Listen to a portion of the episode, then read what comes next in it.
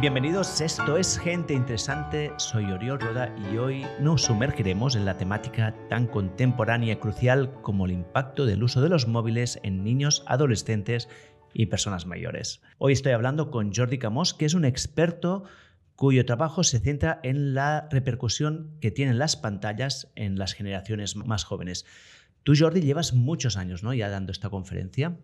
Eh, sí, llevo, llevo bastantes años ah, dando diferentes conferencias. Yo creo que la conferencia se va adaptando, ¿vale? Eh, dando conferencias alrededor de la tecnología, del buen uso, etcétera, etcétera. Y desde los últimos años que estoy dando esta conferencia que se llama La otra cara de las pantallas, en la cual muestro la parte de cómo ¿vale? las empresas pues, crean estos productos para que sean ciertamente adictivos. ¿Dónde la das esta conferencia normalmente? Pues mira, la doy en escuelas, institutos o incluso en empresas. Hay empresas, por ejemplo, que pues, eh, en programas de, por ejemplo, recursos humanos que se preocupan los padres y madres ¿no? que tienen empleados que son padres y madres y quieren pues, eh, conocer ciertas temáticas y demás, pues a veces la piden. Vale.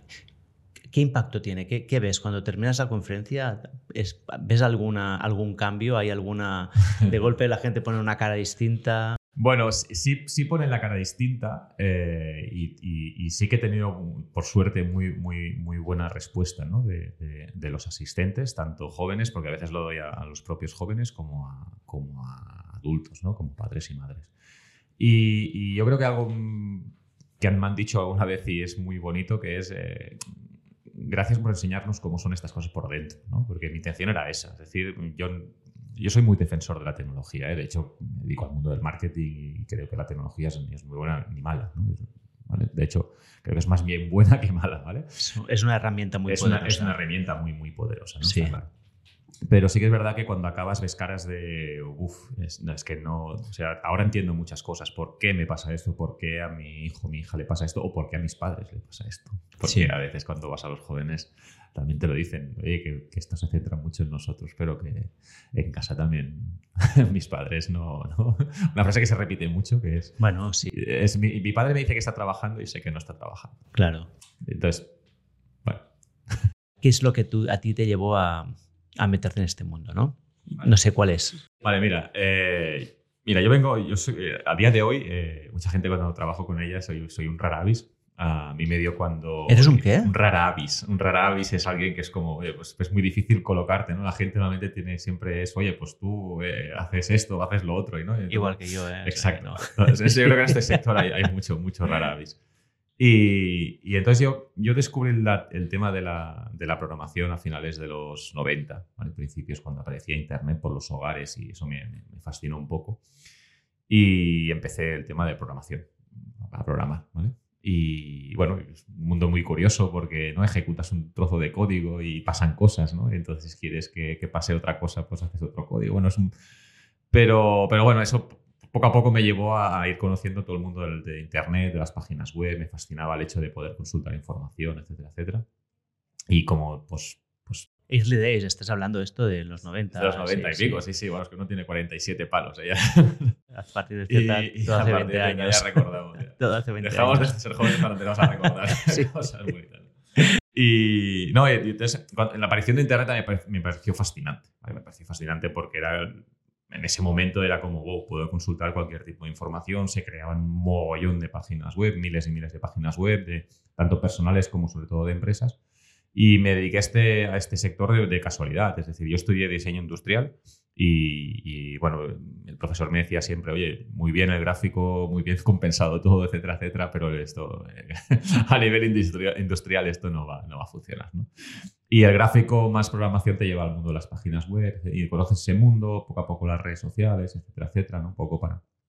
Y hay un momento que me doy cuenta que, que, oye, que esto de, las redes sociales, esto es, esto es muy, muy potente. Es decir, eh, te das cuenta de que el Internet que había conocido yo de, ¿no? de, de sentarte delante del ordenador, buscar una información, tener ese mente, de golpe es algo de una explosión, ¿no? de empezar a saber lo que hace todo el mundo, empezar a conocer. ¿Esto más o menos de qué año estás hablando? Estamos hablando del año 2004. Yo cuando... cuando o sea, sí, sí, las al inicio, al inicio, al inicio de Facebook, al inicio de... Sí, sí, al inicio de Facebook. Facebook me lo presentó una chica que era de, de Suecia y estábamos en una empresa donde, la chica me dijo, ¿no conoces Facebook? Facebook no conozco y tal. Ah, pues que te invito. Entonces, nada, empecé y tal, y, me pareció curioso porque era como, bueno, ver lo que hacía un amigo, ¿no? A distancia, es decir, el hecho de que lo mismo una página web, pero lo que hacía un amigo, ¿no? En ese momento, o sea, es que interesante, ¿no? El hecho que te estoy hablando de que ni imagen era texto.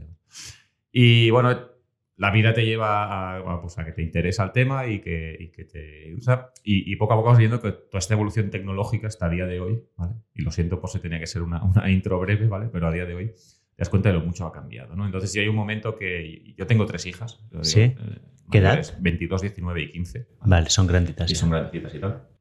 Y, he educado mucho alrededor de la tecnología, ¿no? Que, hay que hacer un buen uso y que hay una, parte que es peligrosa y que no hay que obviar, etcétera, etcétera, y que siempre, pues, oye, pues con relación de padre-madre, pues que tengan la confianza suficiente como para que nos digan cuando tengan un problema o tengan una duda, etcétera, etcétera. Como decían las abuelas, dice, tú repite que algo queda, ¿no? Que y, el hecho del, dispositivo móvil yo creo que es un cambio espectacular, un cambio brutal porque, eh, y, no solo nos centramos mucho en los jóvenes y hablaremos de ello eh, durante, el, durante el día, pero nos afecta a todos. Sí, sí. O sea, yo ahora he venido, te he avisado, ¿no? gracias a la tecnología, manos libres, de que llegaba tarde y demás, y tú vas con el coche y miras y todo el mundo está en una caravana respondiendo correos, mirando WhatsApp, o sea, ¿no? Entonces... Que está prohibido, pero igual lo hace. Sí, sí, pero estás en una caravana parado y la gente pues lo, hace. Entonces es, es como a, mí hay un momento sobre todo clave que es cuando me, doy cuenta yo mismo de que aquí pasamos mucho, mucho rato. y, me da por, por eso, ¿no? Por, por hacer una, una conferencia. ¿A ti, te pasaba? Sí, sí, sí. sí. ¿Y, a tus hijas? ¿Tenían móvil tus hijas? Eh, sí, yo le he dado el móvil. a mis hijas han tenido todas el móvil con 12, 13 años. Con 12, 13 años ya tienen. Pero, pero con, con, un acompañamiento, ¿no? que hablaremos de ello. ¿no? Yo, yo creo, le he dado mucha libertad, no he puesto ninguna aplicación de control parental y, y creo que que han sido bastante responsables, porque también lo ves. O sea, lo ves, ¿no? Eh, hay veces, y después contaré anécdotas ¿eh? de, de, veces de conferencias, pero tú ves si esa persona está haciendo un buen uso o algo, ¿no? Mal uso de más. Porque si, ahora con aquello tirar para atrás, ¿no? Seguramente para mis padres el hecho de darme una bicicleta y estar en la calle solo haciendo lo que quiera con la bicicleta también era como algo muy, ¿no? Con, con peligroso, etcétera, etcétera, ¿no? Bueno, eh, yo les el móvil, eh, en casa bien, en la escuela bien, con los amigos bien, una relación súper sana en casa tenemos. No tengo por qué ¿no? Preocuparme. Si tú no llegaste aquí por un problema no, personal. No, no, no. No, o sea, yo es un solo un, darte cuenta, ¿no? Darte cuenta y después que de, golpe dices, oye, ¿por qué me estoy enfadando con este juego? ¿no? ¿Por, qué, ¿Por, qué, me estoy enfadando con este juego? Después ves la pandemia, ¿no? Que el año 2020 pues, nos condiciona a todos, ves que pasamos horas y horas y horas con el móvil y te das cuenta que ahí hay algo que es, que es, muy adictivo, ¿no? Y entonces me da ese momento de decir, oye, todo el mundo hace, o mucha gente, ¿no? Eh, oye conferencias, ¿no? Alrededor de la tecnología y demás, pero creo que poca gente explicaba el por qué. ¿Por qué te, por qué te pasa esto? Es decir, ¿no? Hay mucha gente, pues mira, cuidado porque Instagram puede pasar esto y pasamos muchas horas y, el comportamiento y lo que, lo que haces, etc. Pero nadie explicaba el por qué. Entonces, eh, me dio por explicar eso. El por qué pues consigue una aplicación que estemos horas y horas haciendo scroll, eh, jugando un juego, por qué nos engancha, qué consecuencias tiene, etcétera, etcétera. Entonces, lo he explicado en, escuelas, en centros educativos, en institutos y demás. Y es algo que la gente, como mínimo, ves que agradece porque, oye, pues es que es muy normal que nos pase. Es, es muy normal porque tenemos un cerebro y, bueno, hablaremos de ello y tal. Pero no sale un problema, sale simplemente por querer ofrecer esa, esa, visión, porque cuando te dedicas a esto no vas viendo muy bien cómo. Porque tú a qué te dedicabas en ese momento, continuabas. Yo, yo, me, yo me seguí dedicando al mundo del, del, marketing, la comunicación Y, la, y, la, formación. ¿vale? Entonces, el marketing tienes que entender muy bien cómo funciona la herramienta. Claro. ¿vale? Para, para saber pues, oye, desde qué hora publicar, desde qué hacer, desde. ¿no? Y la herramienta digo que es muy buena. ¿eh? Venías del otro lado, ¿no? Que conocías... Sí, pero, pero sigo estando en ese otro lado, porque también, o sea, no, creo que tenga, o sea, mucha gente dirá, oye, pero este tío no es de ahí. No, porque a ver, tú tienes un negocio y quieres que te vaya bien, que tienes que hacer publicidad. Claro, y, sí, sí. Y tienes que estar en un, Esto mismo seguramente se va a emitir ¿no? en una red social. Entonces, si estuviera estar totalmente en contra, no, no, ni vendría. Y, creo que es que es creo que es que hay que hacer la reflexión, ¿no? Es decir, una, o sea, una cosa no quita la otra. Es decir, yo creo que hay un, un, entorno digital que es muy bueno y muy sano, pues para dar a conocer, para conocer gente maravillosa que no ha arreglado algo gracias a un vídeo de YouTube o un vídeo de Instagram o TikTok, ¿no? entonces, eso es muy bueno. Lo que pasa es que si vamos a, digamos, al uso o al mal uso, ¿vale? Es una cosa muy diferente. Un uso puede ser genial, Yo estaba en el coche, manos libres, lo he conectado, te he llamado, oye, que igual llego un poco tarde porque hay un atasco, etcétera, etcétera, ¿no? Eh, cuando hay un mal uso es cuando empiezan los problemas. Claro. Y ahí, y ahí es donde yo voy. Es decir, a, esas personas que, oye, pues realmente en casa, y repito, eh, no es solo de los jóvenes, lo tenemos mucho en los jóvenes, en el debate de los 12 años hablaremos de esto y demás, pero, pero es un tema que abarca toda la sociedad, desde los más jóvenes hasta los más mayores. Hay mucha gente mayor con... Hay mucha adicción, sí. Vale, entonces ahí, es donde voy a intentar explicar el, por qué te pasan las cosas y cómo, cómo poder pues, eh, salir si tú te das cuenta de que realmente te está absorbiendo mucho tiempo, de que te está cambiando el carácter, de que te está afectando en tu día a día, etcétera, etcétera. Quiero poner en contexto de por qué estamos teniendo esta charla. Y, es un tema que ya la gente que ha escuchado otros episodios ya verá que es recurrente, eh, ha salido varias veces, hablé una vez, ya te lo comentaba, con Sonia Clías, que es una autora de un libro que se llama El arte de poner límites, que bueno, menciona el impacto que tienen las pantallas en la gente joven He hablado también con Tomás Petit, que es uno de los... ¿Lo conoces? Sí, sí, sí. Pues mira, también estuvo en la... Bueno, no personalmente, pero... Pero sabes quién es, ¿no? Es, una, es una personalidad en el mundo del crecimiento de apps y también hablamos mucho sobre la economía de la atención. Y quería, o sea, tenía pendiente de hacer una, una entrevista específica para hablar sobre qué está pasando. ¿no? Todo esto lo he ido tocando tangencialmente, pero quería hacer una entrevista sobre qué es lo que está pasando. Además, creo que ahora es un momento bueno porque ha habido un revuelo, o al menos aquí en Barcelona y alrededores, donde ha salido una plataforma de, padres para que dicen que el móvil a partir de los 16 años. Hay también muchas noticias que están saliendo en los medios sobre el impacto. Creo que el otro día escuché por la televisión de que había un estudio que decían que la exposición a pantallas antes de los tres años produce un retraso cognitivo y aumento de la agresividad en niños. Pero hablaba de pantallas en general. ¿eh? pantallas en, general, sí. Es decir, que también incluye televisión, también incluye... Sí, también, sí. Luego podemos hablar si, si, lo podemos equilibrar todo, porque la televisión hace, hace, bueno, no sé, muchos años que está con nosotros, ¿no? Y nosotros mismos probablemente crecimos con muchas horas de televisión. y pues por eso quería hablar contigo. Busqué, indagué, encontré un experto y te contacté para ver si nos podías contar un poco qué es lo que está pasando. Y me gustaría empezar pues, justamente con la parte de la tecnología, ¿no? que es, es por qué son tan adictivas, qué es lo que hace que estas aplicaciones y redes sociales tengan hasta esta capacidad de captar la atención y mantenernos allí enganchados durante horas. Vale, mira, eh, la respuesta es muy fácil porque eh, básicamente es porque son un negocio. Entonces, como pues, empresas de negocio, lo que quieren es captar el máximo de atención. Entonces, aquí detrás de estas empresas, y hablaré de las empresas como mm, las empresas que conocemos como Instagram, TikTok, eh, Fortnite, eh, Call of Duty, FIFA, es decir, empresas de videojuegos, empresas de, redes sociales, donde lo que quieren es, eh, intentar captar el máximo atención del usuario. ¿Por qué? Porque cuanto más rato estés delante de la pantalla, una de dos, eres más productivo porque, para ellos, porque verás más publicidad y ellos pueden vender más publicidad, etcétera, etcétera.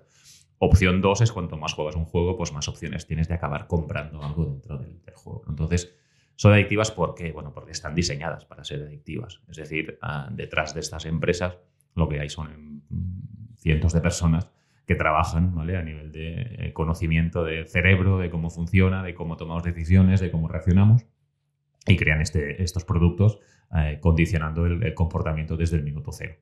Vale, ¿y cómo lo hacen? ¿Cuáles son las estrategias que usan? Pues mira, por ejemplo, hay una, hay una, eh, hay una muy, muy, muy, muy típica, tópica, que es el hecho de, por ejemplo, de, los juegos, ¿no? El hecho de las, de las cajas sorpresa, ¿no? Las cajas sorpresa, es decir, los loot boxes, eh, que se llaman en inglés loot boxes, que básicamente es cualquier juego que abres y siempre hay como un cofre para abrir, ¿no? Entonces, eso, ¿por, por qué es adictivo eso? Bueno, eso viene de, un estudio de, hace muchos años ya de, bueno, Skinner, un psicólogo se llama Skinner, ¿vale? Eh, Skinner lo que, lo que hacía era, pues, eh, quería demostrar cómo a través de un sistema de recompensa podías enseñar un comportamiento al animal, ¿vale? La famosa caja de Skinner que se conoce, en el cual, pues, si, para quien no lo conozca, es una caja pequeña donde había un, digamos, tres, tres, grandes elementos que era eh, una, una, luz, un, un botón y un orificio. ¿vale? Entonces eh, ponía una paloma. ¿Una luz? Sí, una luz, una bombilla, un botón y un orificio. Entonces ponía una paloma Y lo que, lo que hacía esa caja era que en el momento en el que se encendía la luz, si la paloma apretaba el botón, pues salía comida. ¿vale? Era un premio. Entonces lo que quería Skinner es a ver si el, la paloma en este caso, lo hizo con ratas, lo hizo con, con, palomas también. Eh, lo que quería Skinner era demostrar que a, ver si, el, si la paloma entiende que al encenderse la luz, si aprieta el botón, hay una, hay una recompensa. Entonces, eh, las palomas, tú cuando pones cualquier animal, lo que hacen es husmear, ¿no? Un poco lo que hacen es picotear, husmean las ratas, etcétera, etcétera. Y, hay un momento que, pues, porque casualidad, apretarán el botón, ¿no? Y entonces les, desaparece la comida. Entonces, claro, eso ya se convierte en, ¿no? en, en, un aprendizaje. Es decir, ah, ostras, pues. Entonces, pasa? E, Skinner demostró finalmente, es decir, hay un momento que la paloma ya veías que, que estaba como ya mirando fijamente ¿no? el, el, botón, es decir, esperando que se cierre la luz para, para aprender. Y, y eso que, que, es un experimento muy, muy normal para ¿no? enseñar, para quien lo entienda muy fácilmente, es como quien tiene un perro, ¿no? Le dices, siéntate, y si se sienta le das un premio, ¿no? ¿Por qué? Porque previamente les, he enseñado a que si se sienta tendrá un premio, ¿no? Pues Skinner fue más allá y lo que hizo fue cambiar la secuencia, es decir, en lugar de tener que apretar una vez, tienes que apretar cinco veces el botón. Y la paloma lo aprendió. Y después lo que hizo es, bueno, ahora voy a cambiar algo, que es que en lugar de, darte la recompensa, esto se conoce como recompensa instantánea, es decir, si haces esta acción tienes una recompensa, lo que hizo fue pues, eh, cambiar la recompensa de manera aleatoria. Es decir, lo que hizo es, oye, en lugar de darte el premio sí o sí, aunque te hayas aprendido que cinco veces te da un premio, hay veces que te lo puedo dar y hay veces que no. Y observó que la paloma no paraba de apretar.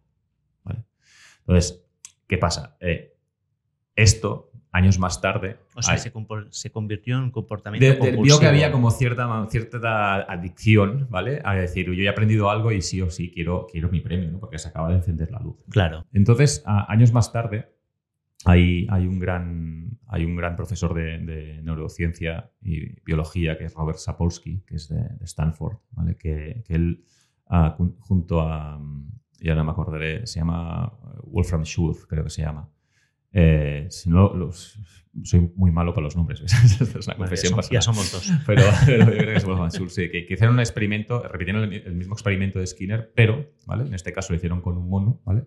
y con una serie de cables conectados para ver ¿vale? cómo reaccionaba el cerebro ante esa, esa, ¿no? ese experimento. Sí. Y entonces se dieron cuenta de que eh, en ese momento el cerebro liberaba la famosa dopamina, ¿vale? que eso seguro que mucha gente ha oído hablar de ella, ¿no? que liberaba dopamina. La dopamina es un neurotransmisor que en ese momento se pensaba que era que se liberaba cuando hacíamos algo que nos, que nos gustaba, ¿vale? Y, y, Sapolsky y Schultz lo que demostraron es que no, ¿vale? Porque midiendo el nivel de, que generaba el cerebro de, de neurotransmisores de dopamina, eh, vieron que no se generaba cuando tú hacías el trabajo o cuando, ¿no? cuando apretaba el botón o cuando obtenía la recompensa, sino cuando se encendía la luz. ¿vale? Es anticipación. Exactamente. Es decir, la dopamina lo que hace es, más, más que el placer en sí, es anticipar el placer. Entonces, eh, ejemplo, ¿no? Te, te, llama un amigo y una amiga y te dice, oye, queremos mañana para tomar algo. Y es, ¿no? Es como, bueno, ya es la, la, propia llamada, ya es como algo, ¿no? De, oh, a ver qué pasará y demás. Entonces, repitieron el experimento y se dieron cuenta de que eh, se generaban grandes cantidades de dopamina cuando había una señal que el cerebro interpretaba que pues, eh, se lo iba a pasar bien o que tendría un premio, etc. Claro. Y repitiendo el experimento, también hicieron aquello de dar, la, ¿no? dar un 50% de veces el premio y el otro 50% no darlo. Y lo que observaron es que el cerebro en ese momento, cuando la palabra quizás aparecía ahí en juego, ¿no? quizás tienes el premio, quizás ¿vale? tienes la comida de más, o sea, la dopamina era explosiva. O sea, más dopamina Mucho más ¿vale? Si, no, hay incerteza. Exactamente. Cuando aparece la palabra quizás, nuestro cerebro se vuelve loco. ¿Y, sabemos por qué? Bueno, porque de toda la vida ha sido así. O sea, si ahora tiras miles y millones de años atrás, ¿no? En la evolución, el quizás era el pan de cada día del ser primitivo cuando salía a cazar. ¿No? Era, voy a cazar y, pues igual, ¿no? Y entonces la emoción de ir a cazar, etcétera, etcétera, ¿vale? cuando se convierte en un hábito, es decir, sé que hago esto y tengo un premio, es más aburrido. Claro. ¿Vale? Entonces, volviendo al, explicarme cómo funciona el juego. La, dopamina también es la hormona, hormona de la motivación. Exacto. Entre otras cosas, ¿eh? tiene muchas, eh, muchas. sexualidad, movimiento, motivación, etcétera, etcétera. Entonces, si no tienes la certeza, tienes que motivarte aún más para conseguirlo. Claro, entonces el hecho de introducir el quizás es lo que utilizan los videojuegos. Vale. Es decir, yo ahora un videojuego y tengo un cofre. quizás tengo suerte y quizás me toca ese personaje que no podré utilizar, o juego una partida y tengo un cofre y en ese cofre pues tengo un personaje que me dará más poderes, o tengo un mejor jugador, o tengo una nueva habilidad. Y ese quizás es, por ejemplo, que hace que un videojuego sea adictivo. Y si lo paso a las redes sociales, el hecho de yo abro la aplicación porque sé que tengo una recompensa instantánea. Yo me lo voy a pasar bien, ¿no? Abriré TikTok o Instagram o Facebook, lo que sea, y sé que veré contenido nuevo. No sé cuál, pero veré contenido nuevo. Y ese quizás, ¿vale? Es el que me hace seguir para adelante. Es decir, yo cuando hago así con la pantalla, ¿no? Yo anticipo que el siguiente que el siguiente contenido sea divertido. Y si no me gusta, lo paso, hay otro. Y si no, hay otro. Y eso es lo que hace que sea adictivo. El hecho de que en parte no sepas qué es lo que vas a conseguir. Claro, porque no sabes lo que... Es decir, eh, es como una llamada, nunca te la esperas, ¿no? Claro. Y cuando te esperas, ay, mira, me ha llamado tal persona, ¿no? Sí, cuando pasa algo inesperado. Cuando en ese momento, pero tú te llamas, en ese momento ya ¿no? Eh, se genera algo de dopamina, ¿no? Después. Y, y en el hecho de una aplicación, engancha básicamente por eso porque lo que está haciendo tu cerebro es anticipar continuamente de que el siguiente, el siguiente, el siguiente, el siguiente te va. Mira, yo voy a, para, para, para quien esté escuchando esto, y seguramente le ha pasado alguna vez, eh, quien tenga Instagram o TikTok, o, TikTok sobre todo, porque tiene un algoritmo muy, muy, muy potente, quienes tengan TikTok, es alguna vez estás mirando, ¿no? Pues vídeos y vídeos y vídeos y vídeos y vídeos. Y hay un momento que siempre aparece un vídeo que es como muy raro. Es decir, como muy raro que decir que es como que no te interesa para nada. Que igual, eh, imagínate, ¿no? A ti te gusta, pues yo qué sé, la lectura, el salir a pasear, la montaña y demás, y tú verás vídeos de esos, ¿no? O el fútbol, o, las plantas, lo que sea, ¿vale? Te salen vídeos de esos. ¿Por qué? Porque el algoritmo sabe que eso te, te motiva, ¿no? A seguir consumiendo contenido, Entonces te va a mostrar ese tipo de contenido. O sea, esto me pasó hace poco. Te cuento, ¿eh? Porque yo soy muy poco de redes, ¿eh? O sea, realmente yo no... mi tiempo en redes es menor a 10 minutos al día y el que es es porque, porque es de trabajo. Pero un día mirando el Reels Instagram, porque miro qué hace otra gente pues, para aprender, me apareció un vídeo de balenas. Y no sé por qué me quedé enganchado mirando balenas durante una hora. A mí las balenas no me interesan para nada. Pero al cabo de una hora dije, ¿pero qué, qué estaba haciendo? Mirando ballenas, o sea, y, no sé de dónde bueno, salió pasa, pasa, por dos cosas. Pasa primero porque el algoritmo siempre te va a ofrecer algo nuevo para engancharte más. Es decir, si, si no te acabas aburriendo, es aquello que decíamos, ¿no? el hecho de que si siempre acabo viendo lo mismo, pues acaba, esa emoción acaba desapareciendo porque ya es algo muy habitual. Pero el hecho de que me vayan introduciendo elementos nuevos, él va probando, ¿vale? Y algunos seguramente ya sabe que te, vas a, te van a enganchar, yo, pero hay otros que saben que no te van a enganchar. Y yo voy a ese. Es decir, el, ah, yo os puse en la balena pensando que no me no, No, no, no, no, no, ese seguramente saben que te puede enganchar. no pero seguramente me enganchó la balena, ¿eh? No, no tengo ningún interés por animales. No, no, no, pero seguramente igual, igual sí que te gustan los animales, o igual sí que te interesa el, ¿no? el mundo de la investigación, o el mundo de por qué pasan las cosas, ¿no? o sea, hay veces hay muchos factores, es decir, no es solo la ballena en sí, es decir, si eres una persona que, eres curiosa y que, te, y que te gusta, pues oye, saber cómo funcionan las cosas y cómo van las cosas, ese vídeo igual te engancha por eso, ¿no? Y a partir de ahí, pues ya se, ya se genera, ¿no? Pero yo me, yo me refiero a otro tipo de vídeo. Es, hay un tipo de vídeo y pasa muy desapercibido, pero es muy gracioso. Porque a todo el mundo le pasa, y sobre todo a la gente que utiliza TikTok, que es que vas viendo vídeos que te gustan, te gustan, te gustan bastante. Y hay un momento que te aparece un vídeo que, o sea, dices, ¿pero qué hace esto aquí? Es decir, un vídeo como, como con todo respeto, ¿eh? pero alguien eh, construyendo una pared y poniendo ¿no? un ladrillo y, ves cero likes, cero comentarios y, haces así, rápidamente lo pasas. Eso está hecho, ¿vale? Porque el cerebro lo que hace en ese momento es como si fuese un reset. Es decir, como tú anticipas que el, que el contenido te va a gustar, ¿vale? El hecho de ponerte uno que no te gusta para nada, ¿vale? Lo que va a hacer tu cerebro es corre, pásalo porque el siguiente seguro que es bueno, ¿no? Y dispara más sistema dopamínico. ¿no? Entonces es como, ah, vale, ahora, ahora. Y entonces cuando vuelves al siguiente, ves que te gusta, es como, ah, vale, ahora sí. Claro. A mí, cuando hablamos de este sistema, también me gusta mucho pensar en el modelo de James Clear, supongo que lo conoces, ¿no? De, los hábitos atómicos, ¿no? Que es, para crear un hábito tienes que crear un hábito que sea muy evidente, que sea muy fácil, que sea creo que es divertido y que tenga una recompensa, ¿no? O sea, hay estos cuatro puntos, ¿no? Y las aplicaciones móviles hacen todo esto optimizado, ¿no? Es muy evidente, si no paras las notificaciones no para de llegarte ya pum, pum, pum, pum.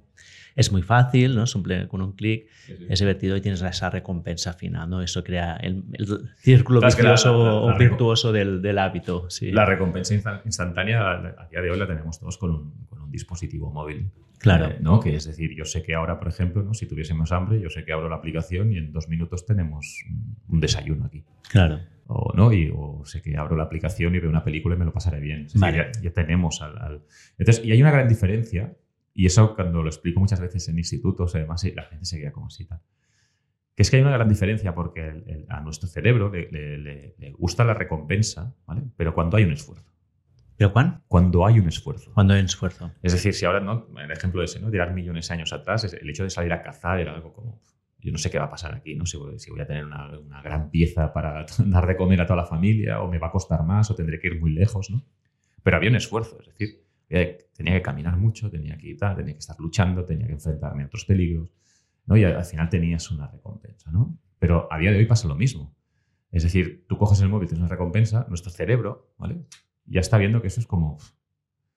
Ya no tiene ni gracia muchas veces, ¿vale? Y, por eso ves mucha gente que es como, bueno, no cojo el dispositivo y demás, ¿no? No, es, no hay novedad, ¿no? Es, cuando hablamos muchas veces de las novedades, pues, pues pasa lo mismo. Es decir, eh, y un consejo que doy muchas veces a las familias es, pero ellos mismos también, ¿eh? es decir, no, no cojo el móvil cuando, cuando haya hecho un esfuerzo. Cambia mucho. Cambia mucho, porque es, como, no, no, o sea, voy a coger el móvil cuando he acabado todo mi trabajo, cuando he hecho todo bien, cuando ya tengo tal, y entonces cojo el móvil. Porque si no es la típica interrupción de que mi cerebro necesita esa dosis y venga, cojo. Vale. vamos también, entonces, se crea este, este hábito, ¿no? Hemos creado este hábito que ¿Por qué es malo? ¿Qué, genera este? ¿Qué cambios genera? ¿Para qué? Vale, pues mira, básicamente, y, los, estudios que, pues, que, hay a día de hoy sobre, sobre las, digamos, la generación ¿vale? extra de dopamina. La, dopamina la generamos de manera natural. ¿vale? El, ser humano, por defecto, siempre intenta buscar de hacer algo divertido, algo ¿no? que, le parezca bien y demás, y después pues, la dopamina sube y después baja, ¿vale? básicamente, como un gráfico. ¿no? ¿Qué pasa? Que en esta subida y esta bajada, ¿vale? Eh, la subida es porque nos imaginamos que vamos a hacer lo que sea, ¿vale? Y en el momento que hacemos la tarea del premio, pues la dopamina baja, Entonces, esto se produce de manera natural, Es decir, si pusimos una línea ahora, ¿no? De aquí a aquí, ¿vale? Pues la dopamina pues, va fluctuando por aquí, ¿vale? ¿Qué pasa? Si yo continuamente. Estoy anticipando que el siguiente vídeo, que me va a tocar un jugador, que el cofre, que si juego una partida, que han sacado un no sé qué, que no sé cuántos, yo estoy alterando el sistema dopamínico. Y estoy haciendo es elevarlo. Lo estoy elevando. Entonces, cuando el sistema dopamínico cae. Que es de manera natural, cae. Ah, se produce una especie de resaca, ¿vale? El cerebro. Es decir, es como, uff, ¿vale? Yo más tarde necesito otra vez, ¿vale? Generar esto para pasármelo bien, etcétera, etcétera. Entonces, cuando yo lo estoy alterando de tal manera que lo estoy elevando muchísimo más, lo que pasa en ese momento es que cuando empieza a bajar, tengo la necesidad de seguir consumiendo. ¿vale? Porque baja por más debajo del nivel basal que tenías. No, al no es que baje, es decir, que tú lo has elevado tanto, ¿vale? Que cuando baja, ¿vale? Tú te, te irá a buscar ese nivel más humano, por decirlo de alguna manera, más natural, Claro. Pero claro, está bajando y, cuesta, porque dices, uff, yo me he acostumbrado a ver vídeos, a jugar horas y horas, a etcétera. No todo el mundo le pasa, ¿eh? que quede ¿no? Pero, pero, es decir, a todo el mundo le pasa, pero en, diferente grado, digamos. Exacto, sí. Entonces, cuando tú estás bajando, hay un momento que tú tienes la necesidad de seguir consumiendo contenidos, de abrir la aplicación, de seguir jugando, pero no para pasártelo bien. O sea, no para pasártelo bien, sino para que tu, tu cerebro se sienta normal. Sí. Es, ese es el gran que. Y esto es, es, la definición de una adicción. Exacto. ¿vale? Es decir, cuando tú tienes esa, esa necesidad de coger el, móvil y estar mirando vídeos continuamente y lo dejo y, lo paso mal, ¿vale? Es, por eso, es porque tu cerebro necesita eso, ¿vale? ¿Y qué consecuencias tiene? Pues ahora lo paso a, nuestro día a día. Cuando tú acostumbras a tu cerebro a tener diversión inmediata y a tener una recompensa inmediata, tu cerebro va a evitar muchísimo todo lo que requiera esfuerzo de concentración. ¿Por qué? Porque leer un libro cuando viene la recompensa. Viene al final. Cuando lo entiendes, cuando vas leyendo, cuando... O sea, esto, aparte de la adicción que te genera, provoca que un déficit de atención. No todo el mundo, Pero hay una, un Pero hay, una- porcentaje hay de un población. porcentaje sí. que la población que seguramente se lo va, se lo va a provocar. sí, Porque cuesta concentrarte. porque siempre tienes una alternativa más divertida y fácil. Bueno, porque tu cerebro está acostumbrado a eso. Claro. Tu cerebro está acostumbrado a, a que, a que abro eso y me lo voy a pasar bien. Y a todo el mundo le gusta pasárselo bien. Pero entonces el, el hecho de que yo voy ahora a coger un libro y tengo que estudiar algo y tengo que hacer, pero no se le pasa a los niños. ¿eh? Mucha gente piensa en los niños, los pasa a los adultos. ¿eh? Sí, sí. Se queda el móvil constantemente por si hay algo. el- el- el- ¿no? Entonces es como... Bueno, ayer mismo estaba justamente en, en, en X, en X, Sí. en, Twitter, y vi un gráfico donde mostraban las horas de lectura de la gente y cómo están disminuyendo. disminuyendo. O sea, hay más cosas a leer que nunca en la historia de la humanidad, pero el tiempo de lectura de la gente está baja- bajando. ¿Pero de libro? no, tiempo de lectura total. Ah, total. Ah. Bueno, porque la gente ahora solo mira audio, ¿no? O mira vídeo Sí. o, escucha audio, pero el tiempo de lectura está bajando. Bueno, mira, el, el, el, el- ahora que decías, ¿no? ¿Qué, qué provoca esto? Por ejemplo, nos hemos acostumbrado a todo muy resumido, por ejemplo.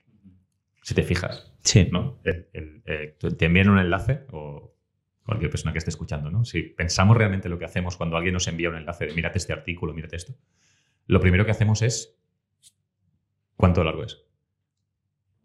Eh, tenemos un artículo y uf, hacemos así, miramos. Si es, si es pequeño y tal, seguramente lo vamos a leer. Si no, es como... uf, Sí, sí. Y yo que me dedico a hacer artículos largos en mi newsletter. es- es un- Pero bueno, hay un movimiento ahora justamente Sí. sobre el slow reading, ¿no? El, el- el volver un poco al contenido largo, porque es que sin contenido largo muchas veces te pierdes los detalles y la complejidad, ¿no? Lo resumes todo en, en frases, ¿no? Es, Pero es que hemos acostumbrado al cerebro a eso, ¿eh? Nos hemos acostumbrado a eso. Mira, yo pongo un ejemplo cuando en las escuelas lo... lo- porque mucha gente me pregunta, pero claro, es que son vídeos muy cortos y tal. Claro, y digo, digo, sí, es que es, es muy potente, porque al final es como microcontenidos de 10 segundos, 15, siguiente, siguiente, siguiente. Hay una gran diferencia entre una pantalla de televisión de una hora y media, una película, a esto, ¿vale? Porque la, la trama de una película, pues tu sistema dopamínico en ese momento viendo la película, qué pasará y tal, va fluctuando de manera natural.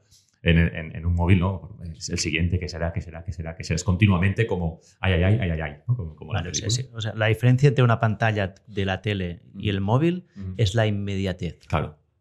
Y, y- y la- el, y el contenido, lo breve que es. Es decir, yo sé que cinco segundos y voy a otro. Tú una película no es, ¿no? Es, sigues una escena, sigues una trama, sigues, ¿no? Claro. De hecho, fíjate cómo es, cómo es el, el- eh, cómo han condicionado el comportamiento de las personas. Que Netflix, por ejemplo, tiene el, el botón de 1,25, 1,5x. Ah, sí, no lo Claro, he visto, sí. sí, para poder ver las series más rápido, las pelis más rápido. Ostras, Sa- hablan así como Aldin las ardillas, ¿sabes? ostras. Como más rápido, sí, sí. Cualquier persona que tenga Netflix y en el reproductor abajo puede ponerlo el más rápido. Yo tengo que aceptar que en los podcasts hay algunos que me los pongo un poco más rápidos. Claro. Algunos. Si quiero escucharlo y disfrutarlo, me lo pongo. Sí, sí, velocidad pero fíjate que ya nos hemos habituado a esto. ¿no? Sí, sí, Es- sí. es- y, y lo- y lo- en las escuelas lo, lo- lo hablo siempre con el ejemplo de las recetas de cocina. Una receta de cocina, ¿no? Eh, que antes habían los libros de la receta de cocina, ¿no? Tu- tus abuelos te dejaban ¿no? El- la receta y demás. Y la receta está apuntada a ingredientes y los pasos a seguir, y con eso tú interpretabas más o menos. ¿no? Y, y pasó. Internet, las recetas tuvieron un impacto visual, se abrieron blogs ¿no? de cocina, etcétera, etcétera, con fotografías. Vino YouTube después, la gente pasó eso a vídeos, ¿no? vídeos largos, donde ya podías ver de manera visual y era, muy de, era de agradecer, porque una receta de un libro, ¿no? Oye, coges un libro de, de- con solo letra y quieres ver cómo, cómo se presenta o cómo. Claro. las cosas y demás, y el, el vídeo permitió, permitió eso, ¿no? de, de- de verlo. Y en cambio, cuando aparecieron las redes sociales, esos vídeos de golpe se fueron cortando, pero a, a- a segundos. Y hoy en día hay recetas en internet donde si te fijas para preparar, invento, ¿eh? una fideuá, una paella, lo que sea, o una tortilla, ves que es, romper los huevos, batirlos, tal, pero todo muy rápido. ¿no? Y en 15 segundos tienes, tienes una receta. Wow. Y eso, miles de recetas. Entonces, ¿quién va a ir a un blog a leer una receta cuando tú tienes un vídeo donde tú pues, ves que partes los huevos, pausas y partes los huevos, los bates y demás? Das clic, es un poco... ¿no? Vale. Y volvamos a, a la gente joven. Empecemos Sí. con. ¿qué- cuál, ¿Cuál ha sido el impacto? ¿Qué ha pasado con todo esto? Bueno, pues que el cerebro al final también eh, hace su curso natural, es decir, eh, no olvidemos que venimos ¿no? de, millones de años de evolución y el cerebro sigue de su desarrollo normal y corriente, es decir, un cerebro a los 12 años, 13, que es la edad que se entrega al dispositivo, se está desarrollando aún. ¿vale? Entonces, claro, eh, afecta por igual a una persona, tal, teníamos que ver los estudios, ¿vale? Hay que pensar una cosa, el, tema de las adicciones y demás, que es un, tema muy, muy aparte. Ah, hay una parte que ya llevamos dentro, todas las personas. Es decir, si yo soy o tengo tendencia a ser ludópata, pues lo tendré en la genética, una parte importante. Y la otra parte importante viene sobre todo pues, del comportamiento que tengas, de tu entorno, de, casa, de, la escuela, amigos, etcétera, etcétera. Entonces, eso tiene un, tiene tiene un peso bastante importante, ¿vale? Las, las, dos. Es decir, yo si, soy propenso a, apostar, ¿no? Seguramente, pues oye, cuando veo una aplicación que me hable de apuestas, se, me van a disparar dentro una serie de cosas que me van a querer hacer apostar y demás, ¿no? Pero en cambio hay gente que ve cada día, pasa por delante de ¿no? Mm, publicidad o de casinos o demás y no le da nunca por ahí, ¿no? Porque hay una parte interna. Claro, el hábito, que es la segunda, ¿no? que es tu entorno, lo que haces y demás, ahí es donde el papel de las redes sociales, en el caso, es, es, muy potente. ¿Por qué?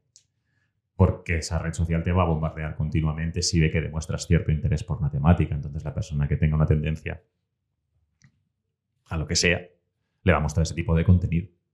Entonces, al impacto en lo joven que es que el cerebro está desarrollando, aún no entiende ¿no? muchas cosas de la vida, entre comillas, ¿no? Por decirlo.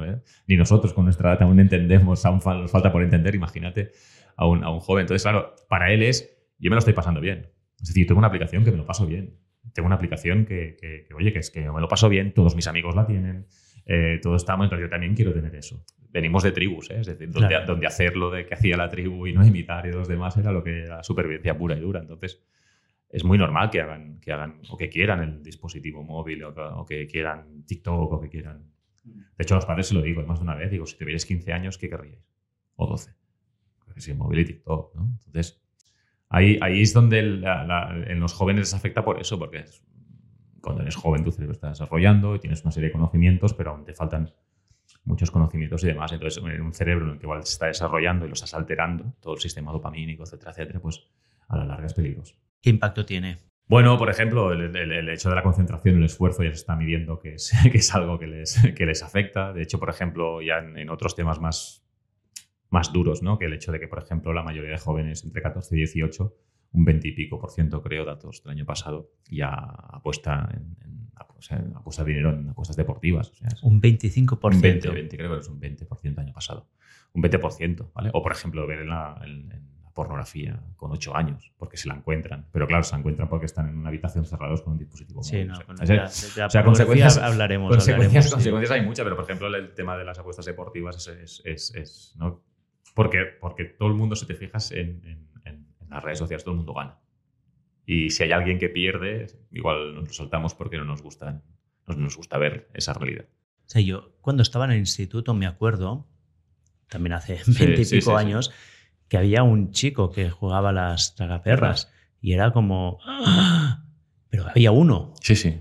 Y ahora un 25% de, de, jóvenes que están jugando. Bueno, porque hay, algo muy... Es, un cambio enorme. Es decir, primero que es una barrera brutal. Claro. Ejemplo, ¿eh? el, el, hecho de... Por ejemplo, ¿eh? Eh, el hecho de que tú em, vayas a un bar y hay una barrera. ¿vale? el hecho de que te quiera un bar tienes que pedir dinero a tus padres, ¿vale? Y entonces eso ya es un freno, ¿vale? Y si no tenías que conseguirlo de alguna manera sospechosa. Eh, y después tienes que ir a entrar a un bar y que el del bar viese que tenías cierta edad. Es decir, oye, tienes 18 años, te lo preguntaba además. Con un dispositivo móvil esto no pasa.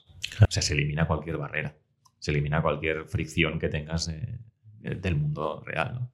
Y la pornografía pasa lo mismo. ¿eh? En la revista pornográfica tenías que conseguir un dinero, ir al kiosco, la persona te vendía una revista y tú tenías que... Probársela a tus padres. Y no, claro, y no dirías a tus padres voy a comprarme esto, ¿no? Y en cambio hoy en día es, gratuito y es accesible para todo el mundo. Entonces, un hecho importante es ese, es decir, de cómo ha cambiado todo, se ha eliminado cualquier tipo de fricción. Claro. Incluso hay, muchos jóvenes, por ejemplo, que ganan dinero y sus padres no lo saben. Claro, Porque monetizan vídeos y tienen un tipo de negocio, Y entonces, no porque sea algo ilegal, ¿eh? pero si tienen un tipo de negocio de que, oye, yo, mira, vendiendo esto eh, o, referenciando este producto a alguien, me paga una comisión porque tal, yo no vendo nada, pero hablo de un producto y tienen canales con... Yo, yo, distinguiría aquí entre quien se ha montado un negocio sí, sí, sí. a quien ha caído en alguna trampa adictiva, ¿no? No sé, no, no, mm. no sé si lo distingues tú o no. Sí, no, es que puedes distinguir muchas, muchas cosas. ¿eh? Yo siempre hablo de, del mal uso o el abuso. Yo creo que es importante eso. Es decir, ejemplo, ¿no? Cuando decía en la introducción que yo tengo hijas y, que, oye, pues, mis hijas en casa bien, eh, dentro de sus subidas y bajadas, que es la, juventud, ¿eh? que no olvidemos que estamos hablando con, con, jóvenes y tal, que muchos padres también dicen, oye, que es muy normal que tu hijo tenga días buenos y días malos, igual que los tienes tú, ¿no? Pero además cuando el cuerpo es una, una mera explosión, pues también es, es, es pues, cuidado a veces de que no culpamos siempre al móvil, no, no, son, son muchas otras cosas.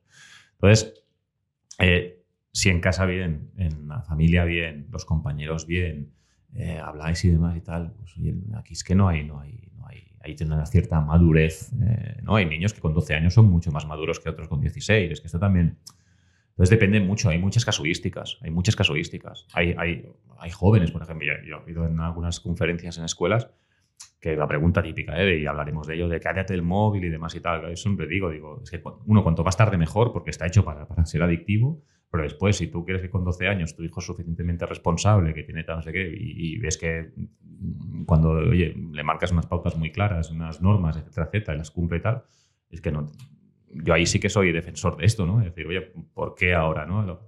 ¿Qué pasará ahora, no? A los 16. Ya hablaremos, ¿eh? Pero ¿qué pasará a los 16 ahora, no? Es decir, ¿son suficientemente maduros con 16? Son más que 12, sí, pero en ese momento, ¿qué, qué, pasará, no? Y ahí es donde está el debate, porque no todo el mundo le afecta por igual. ¿no? Entonces, claro, a mí ha habido madres que me han dicho en la conferencia, me han dicho, oye, pues que, claro, quédate el móvil, porque claro, mi hijo tiene una Play desde los 10 años y a veces que jugando se enfada y tira el mando y lo rompe y dices, joder, pues es que ese, chaval no está preparado para, para esto. ¿vale? Y menos para estar encerrado en una habitación. Claro. Es, es, yo creo que sí, sí, sí. Yo creo que hemos tocado un primer punto, ¿no? Que es, que es una cosa que yo supongo que ya es muy evidente. Yo mismo lo he visto también en, Yo tengo hijos más pequeños. Mis hijos, el grande tiene nueve y la pequeña cuatro y uno en medio de, de seis, de siete. Y, y yo ya veo que hay algo, otros niños en el entorno que han tenido pantallas desde pequeños, ya no estamos hablando de 12, estamos hablando de pequeños, y veo problemas de déficit de atención. Mm. Y, o sea, que ya, esta parte que, que, has mencionado, yo, o sea, yo creo que todos lo que, los que tenemos hijos, si estamos un poco atentos, podemos ver, ¿no? Pero luego hay otros factores, ¿no? Como tú ya has dicho aquí, uno sería, por ejemplo, el, el factor social. ¿Qué pasa si los amigos de tus, amigos, de tus hijos tienen móvil y tu hijo no tiene? ¿no? O sea, ¿cómo excluye esto? Y luego, ¿qué impacto tienen las redes sociales en la relación entre los niños? ¿Esto es una cosa que tú has, que tratas, que has mirado? Mira, eh, sobre la primera, ¿no? El hecho de que, mi hijo sí no lee el dispositivo, siente su vida mal, yo, estoy muy a favor de este movimiento, ¿eh? O sea, al final es como hay una problemática y las familias creen en la problemática y lo que intentan es solucionarlo, ¿no? Intentan, pues, eh, retrasar la entrega del dispositivo y tal. A mí me parece bien, ¿vale? Es decir, cuando hay una problemática que intentes buscar una, una solución. Pero creo que lo que decía, ¿no? Que, bueno, ¿y a los 16 qué? Es decir, que es que yo creo que cuando, cuando se entrega un dispositivo tiene que haber un acompañamiento que, que, tiene que ser desde el minuto uno. Es decir, uno de los grandes errores para mí no son los 12 años. Para mí uno de los grandes errores es dar el dispositivo y educate tú mismo. Eso es un gran error.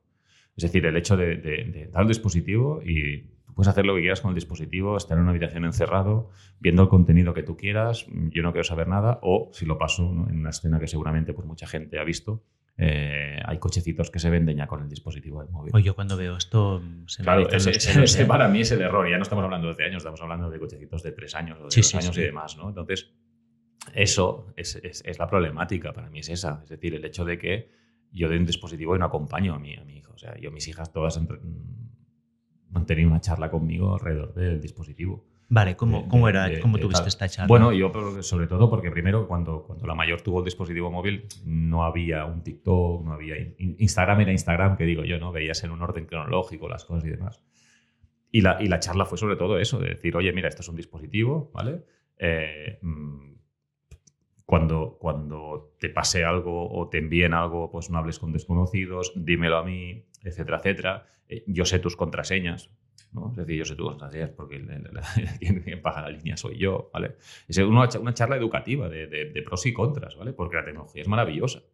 Es decir, eh, a mí el hecho de prohibir, ¿vale? Está muy bien, pero es que, eh, bueno, también estás igual estás, ¿no? capando unas capacidades espectaculares de alguien que sea, oye, pues súper ¿no? Eh, diestro con esto y puedo hacer una aplicación que el día de mañana haga. ¿no? Bueno, pues es la tecnología, ¿no? Entonces, hay que saber muy bien la, balanza. Entonces, yo, la charla que he tenido básicamente es, yo ya tengo bastante con el a mis hijas, ¿no? es, un, es, un, consejo que yo doy, pero que no tiene que, por qué servir a todo el mundo, pero sobre todo es el hecho de hablar y acompañarles. Y de repetir, y de repetir, y de tal, y de que mucho tiempo, y que en la mesa no, y que es, es, es continuo, continuo, continuo, continuo, continuo, ¿vale? Ahora tienen 22, tienen 19, ya es. ¿Vale? Y es, claro, la de 22 no puede decir trae el móvil, estás castigada. ¿no? Es decir, es 22 años, ¿vale? Pero hablarlo sobre todo. Yo creo que es algo que, que sirve y a la vez es lo más difícil, es el hecho de hablar. ¿Y por qué digo que es lo más difícil? Por el día a día de las personas. Hay mucha gente que eh, tiene horarios desde las 7 de la mañana a 8 salgo porque el tráfico, etcétera, etcétera, y llego a casa a las 7 y pico mi hijo o hija tiene alguna escolar, pues, pues se va a casa, está solo, sola. Y cuando mucha gente de manera egoísta llega a casa y dice, yo quiero ahora descansar y tal. Entonces, la problemática es esta. La problemática para mí es esta, que es el hecho de que tú das un dispositivo a un menor y no le acompañas y estás dejando que toda su cabeza vaya y venga a descubrir el mundo eh, por, su, por su cuenta y libre albedrío. Y esa es la problemática. Tú con con tu hija, la más pequeña, ¿no? Que ya supongo que cuando le diste el móvil ya había un poco todo esto y tú tenías un poco más de experiencia. ¿Cómo lo hiciste? ¿Cuál fue el proceso? Igual, exactamente igual. ¿Tenía el móvil ella sola? ¿Siempre estaba con, ¿Tú estabas siempre con ella cuando estaba con el móvil? No, exactamente. Oye, mira, es, es que es, por ejemplo, es que es, no se trata de controlar, ¿vale? Que es que, es, que, es, que a veces pasa, ¿eh? No, oye, me han dicho una aplicación que puedes controlar lo que hacen los hijos. Digo, vamos mal han de tener cierta libertad, ¿no? Muchas veces dices, no, que, que prohibido el móvil, bueno, ya, entonces, ¿qué, qué, tienen que hacer? ¿No? Que aburrirse continuamente, ¿no? Tiene, pues propon algo, haz alguna cosa y tal. Entonces, yo, pero es un caso particular lo de mis hijas, es decir, es algo que, he hecho yo porque yo creía que tenía que hacerlo así, ¿no? Y entonces es, oye, mira, el dispositivo móvil, tus hermanas lo tenían, sus hermanas hacían coña, ¿eh? Se decían, a ver la chapa del papa y tal, que es muy normal. Y le decía eso. Entonces, el, el móvil, el tal, es, es y es un tema de educación. De hecho, hubo un día que, me dio el móvil ella. Joder, dice, después te explico lo que ha pasado. Es decir, he hecho algo mal sé que voy a acabar. Esa es la, esa es la parte. Pero es que más allá de, de, cómo entregar y demás, es el hecho de hablar, de, cosas que, pasan, que ves, interesarte por lo que ven, interesarte de, oye, ver, no hace falta ser TikToker ni demás, pero interesarte, interesarte sobre todo, yo creo que ayuda muchísimo. Es que los jóvenes lo están viendo y, a mí me lo dicen muchas veces. ¿eh? Dices que. dice, lo están viendo como si fuese esto una herramienta del demonio. ¿no? Muchas, muchos padres ¿no? dicen bueno, que esto es. ¿no? es algo, tú te pierdes en medio de ahora del bosque y ¿qué haces? además utilizas el móvil, ¿no? Pues móvil es eso. Entonces, podemos empezar a, focalizar, ¿vale? Lo, lo, malo es el hecho de tener acceso a la pornografía de manera libre y que no haya ningún tipo de control. Eso es malo. Lo malo es eh, el hecho de poder apostar sin dinero sin que nadie lo controle. ¿vale? Lo malo es, ¿vale? Etcétera, etcétera. Entonces, eso es lo malo. Sí, yo, yo, igualmente, yo sí que pienso que hay un tema que tú ya has mencionado que es de madurez. O sea, no es lo mismo igual que el alcohol, igual que muchas otras cosas, ahí solo se permiten a partir de cierto momento cuando se considera que una persona tiene cierta madurez, que cada persona es distinta, ¿no? Pero evidentemente ahí tienes que hacer un poco reglas generales porque si no... Pero fíjate que socialmente está bien visto el alcohol en España. Sí, sí, es un desastre esto, ¿eh? Esa, en Casquina tienes bares, hay sí, sí, y los menores y tal. Por ejemplo, ¿no? Que es la mayoría de padres, por ejemplo, la primera vez que dan a probar alcohol a sus hijos son los propios padres. Ah, prueba esto.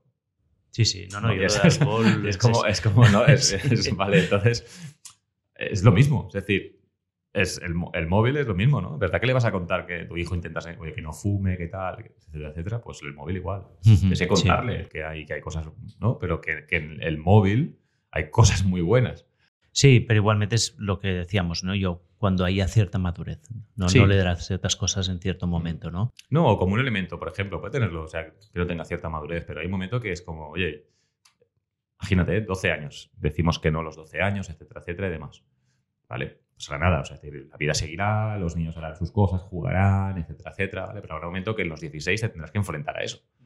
Y si le das al de los 16 y ves que tu hijo de golpe te vacía la cuenta y demás, es que tendrás que hablar igual. Claro, no, Entonces, no, una para mí no es, la otra, es, sí. es eso, ¿no? Es decir, Sí. el hecho de, vale, vale, está muy bien el hecho de retrasar porque el cerebro se está desarrollando y lo encuentro bien, el hecho que hay una problemática y lo queremos dar para atrás, pero es que hay veces que, que- que- que cuando, cuando llegue el momento mm, tendrás, que, tendrás que también decirles algo. Claro, sí, sí, creo que esto es muy importante. Entonces, ¿eh? sí, Sí. yo creo ahora lo veo muchas veces como, bueno, ya nos hemos quitado un problema encima, ¿no? Decir, bueno, hasta los 16 y después ya, ya, ya, ya veremos, ¿no? Porque Vale. Consideramos que son maduros. No, me gusta este punto de vista de es- no es la edad, sino es el contexto en el que estás y cómo tú también educas a esta persona, ¿no? Claro. O sea, no solo es la edad, es también todos estos elementos. Mira, te, expli- te explico una, una, una anécdota ¿eh? que es, que es eh, hay jóvenes que su día a día en su casa es un, es un drama.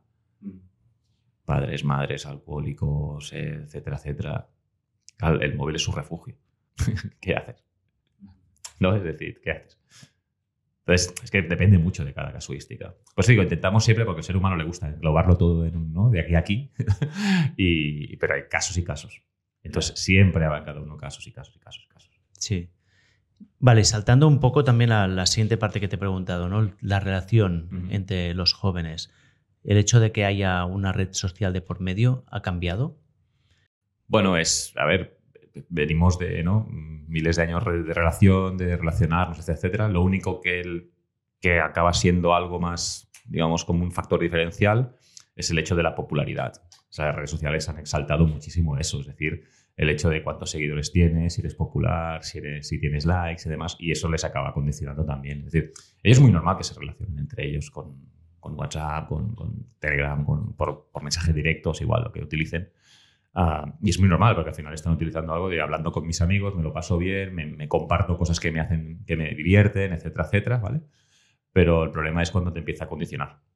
Pero que a mí que se relacionen y compartan y demás lo veo estupendamente bien. O sea, es como cuando nosotros nos veíamos en el parque, ¿no? Y decíamos, ah, qué aventura he tenido y tal hoy en día.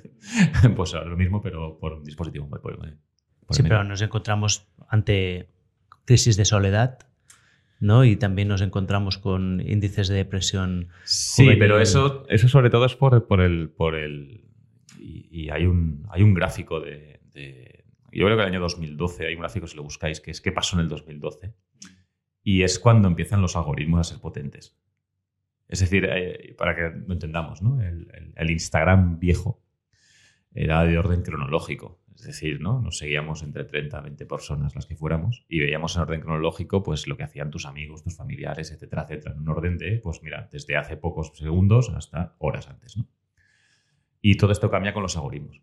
Porque ya no es lo que hacen la gente que sigo, sino lo que me dice la aplicación que me puede interesar. Y eso es lo que es adictivo. Entonces, ¿qué pasa?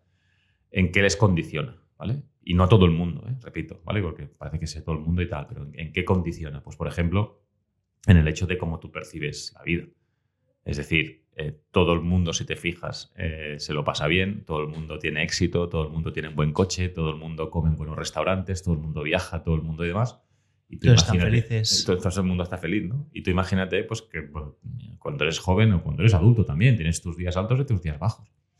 Entonces, claro, el hecho de que todo el mundo le esté yendo bien, todo el mundo es popular, todo el mundo y tal, y yo pues estoy deprimido, deprimida, estoy inseguro de mí misma, no sé qué hacer con mi futuro y demás, eso condiciona el cerebro, o sea, acaba condicionando. Entonces, los casos de ansiedad, depresión, suicidios, etcétera, etcétera, pues desde el 2012, no sé por qué, pero aumentando, Se han disparado. se han disparado. No digo, repito, que sea culpa del, del dispositivo móvil 100%, ¿eh? hay muchas cosas que cambian, es decir, el contexto es totalmente diferente del contexto en el que vivimos nosotros ahora que el que vivimos nosotros de jóvenes, ¿no? Eh, oportunidades laborales, por ejemplo, o sea, tú eres un joven ahora y buscas una oportunidad laboral y que casi que te deprimes, ¿no? Porque, oye, no hay, no hay mucho, no hay... entonces hay un, hay un 40% de paro juvenil en España, creo, o sea, es- es- o sea, no es el móvil solo, ¿vale? Pero claro, es- es- van sumando factores. Bueno, pero Estados Unidos no lo tienen y también tiene estos índices. Sí, de- pero, pero, pero, es, pero es, suma, suma una serie de factores. Es decir, el- el- el- los jóvenes, eh, hay- y lo vas mirando históricamente, parece siempre ¿no? que todo el tiempo pasado fuera mejor, y no es así. No, Ah, no, no. Había- ¿no? Aristóteles tenía una frase, Bueno, creo que era y- Aristóteles, ¿eh? que decía dice, decía, dice, oye, los jóvenes de hoy en día no hacen caso a los adultos, pasan Sí, sí. solo-". Y era Aristóteles, o sea que era. No, yo me acuerdo de, de pequeño ir andando por la calle y con, con jeringuillas y ver Jeringuillas, jeringuillas, en el sí. suelo. A los 80 era la época de la droga, o sea, Claro, la época de la duro, heroína. sí, la- sí. sí, sí. Yo había jugado en un parque aquí cerca además, por las cosas. Y, y, me acuerdo de estar jugando y tal, a escondite y, gente pinchándose. O sea, era lo más normal del mundo en ese momento, era lo de esto, ¿no? Y, lo más normal, o sea, lo que, lo, la realidad que tú veías. Sí. Pero claro, hay una diferencia, que es que eh, había una parte de educación sobre las drogas, había una parte de educación, creo, sobre, ¿no? Los padres decían, ¿no? Eh, la droga no, etcétera, etcétera. Pero es que esto es muy adictivo. Yo creo que es el acceso también. Claro. No era tan fácil acceder. No, pero porque había, había, ¿no? Lo que decíamos frenos, que era, tenías que conseguir un dinero, tenías que hacerlo escondidas, tenías que... Ahora no. Ahora todo es muy inmediato y está accesible. Claro, yo puedo apostar mil euros en, a través de una aplicación al momento. O puedo ver la pornografía más extrema eh, al momento en mi habitación solo con 10 años. Claro, eso es un, eso es un freno, eso es un, eso es un handicap brutal. Hablemos de pornografía, que es también uno de los temas que está candente. candente. Sí. ¿Cómo está? O sea, me dices que a partir de los 8 años, ¿no? Los niños ya pueden, ya, ya ven, o sea, esto bueno, dices, se lo encuentran por casualidad. Se encuentran por casualidad. La mayoría se lo encuentran por casualidad, ¿vale? Es decir, eh, están visitando una página, han buscado alguna cosa, desde, yo qué sé, cómo pasar una pantalla de Fortnite o el invento, lo que sea, y de golpe les aparece pues un banner. Y entonces, ahí es cuando, claro, siente curiosidad, hace clic y entra pues en una página web pornográfica y demás. Entonces, la primera exposición a día de hoy se está en los 8 años. 8 años. Dice, la mayoría por se lo encuentra de casualidad, ¿eh? un tanto por ciento, creo que ahora me lo inventaría, pero un 70% igual se lo encuentra de casualidad. Claro, esto los que tengan pantallas, ¿no? Los que claro, claro, si no tienes pantallas, no. Claro. Entonces tú estás en el. No, porque no es el smartphone, es decir, tú tienes eh, un ordenador en, tu habitación, porque tienes que utilizarlo para hacer los deberes, lo que sea. Y estás navegando buscando una información. Y a partir de ahí un banner que se cuela y accedes a. Y entonces ese es, el primer contacto. Y después ya es pues, cuando son más mayores y demás, y el cuerpo se desarrolla, pues algunos tienen la necesidad de buscar y a partir de ahí pues entrar en el mundo de las webs pornográficas. Y, es cuando acceden y entonces, claro, su, su idea de sexo está muy, muy equivocada. Pero para poner en contexto, a ver, yo creo que todos en nuestra juventud y adolescencia hemos visto pornografía de alguna manera u otra. ¿eh? Yo pues, mm. encontraba revistas de vez en cuando en casa o algún amigo me pasaba un vídeo. ¿Cuál es la diferencia? ¿Qué es diferente ahora? El porno de hoy en día es mucho más violento. El porno es más violento. Sí, sí. O sea, mm, difícilmente encontrabas en los 80 o, o 90 eh, un vídeo de violación o de ahogo o de lo que sea. ¿Y esto lo encuentras ahora? Sí. Sí, porque además es como, te lo venden como si fuese ¿no? una orgía, un grupo y demás, pero ves las escenas y es, son duras. Y las, propias actrices pornográficas lo dicen, que es, se siente mal. Wow. O sea que estamos, de nuevo, es mucho más accesible. Claro, es, es accesible, es anónimo es anónimo. ¿Vale? Y, es asequible, porque es, porque es, gratis. Es gratis Se puede acceder 24 horas cuando sea con mi dispositivo móvil. Una de la madrugada me aburro y entraré en la página. No hay control. Y es, mucho más violento. Porque solo con, poner soy mayor de 18 años, pues ya tal. Y, y, es, y es anónimo, porque estás en la habitación, cerrado. Puedes. Entonces, ahí es donde. Yo, yo recuerdo perfectamente. Yo, mi, madre, cuando entró, yo tenía, yo creo que 10 años o 12, no me acuerdo. O sea, me acuerdo del momento, pero me acuerdo de la edad. Y me acuerdo de mi madre entrar con un libro de, educación sexual. Decirte, toma, léete, esto. Claro, una vergüenza. ¿Te lo leíste? Porque, porque sí, sí. Sí, pero, pero era una vergüenza, ¿no? En ese momento hablaba de erecciones, de relaciones sexuales, de tal, de, hablaba de sexo, ¿vale? Y, si es verdad, y jóvenes todos hemos mirado pornografía y demás, pero fíjate que la diferencia entre una revista ¿no? o un vídeo, eh, la revista es algo que es, tienes que dejarlo a la imaginación, lo ves, pero imaginas la siguiente escena y demás. Y el hecho de, una, un vídeo, pues tienes una, duración VHS para aquellos que nos escuchen y tengan cierta edad, ¿no? Eh, había esa escena y demás. Claro, en una pantalla de móvil, un ordenador, la persona que se adicta al sexo puede abrir 30 pestañas. Claro. Con diferentes escenas. Y además, eh, además está lo, que, lo, que hace cuando tú eres ciertamente adictivo, adicto a la pornografía, lo que te crea es esta necesidad de seguir consumiendo, pero, pero ya seguir consumiendo además cada vez más, más, más. Es decir, escenas que antes igual te hacían, ¿no? eh, tener una erección hablando de hombres o excitarse en caso de mujeres. ¿eh? Y además, pues excitarnos pues eh, ya, no, ya no te excita. Te excita pues algo más duro o más, más... O sea, nos encontramos con lo mismo de las redes sociales, con el extra de que estamos hablando del sexo, de que el sexo de por sí ya es una cosa que aún Bueno, va sistema dopamínico. Que aún más potente, ¿no? Claro. Y, entonces lo que dices es que la gente, o los, la gente que llega a este grado de adicción, el sexo normal, digamos el que no es muy extremo, ya, no, ya, no, ya no excita porque no, es demasiado claro, suave. Claro, excitan más cosas, cosas. más fuertes. Claro. ¿Y, por qué? Porque es lo que ha visto. Entonces ahora sí, en el mundo de los adultos nos parece como, oh, puede ser tal, pues imagínate una persona de 12 años o 13. Para él lo normal que es pues que poder coger a los pelos de la chica, ahogarla mientras tiene relaciones sexuales, etcétera, etcétera. Yo he colaborado con el Colegio de Médicos y, el, y bueno, diferentes especialistas y demás, psicólogos, médicos, hay musos de escuadra y demás. Y cuando el muso de escuadra te, cuenta que ellos van a las escuelas, ¿no? Pues, pues reciben avisos y demás.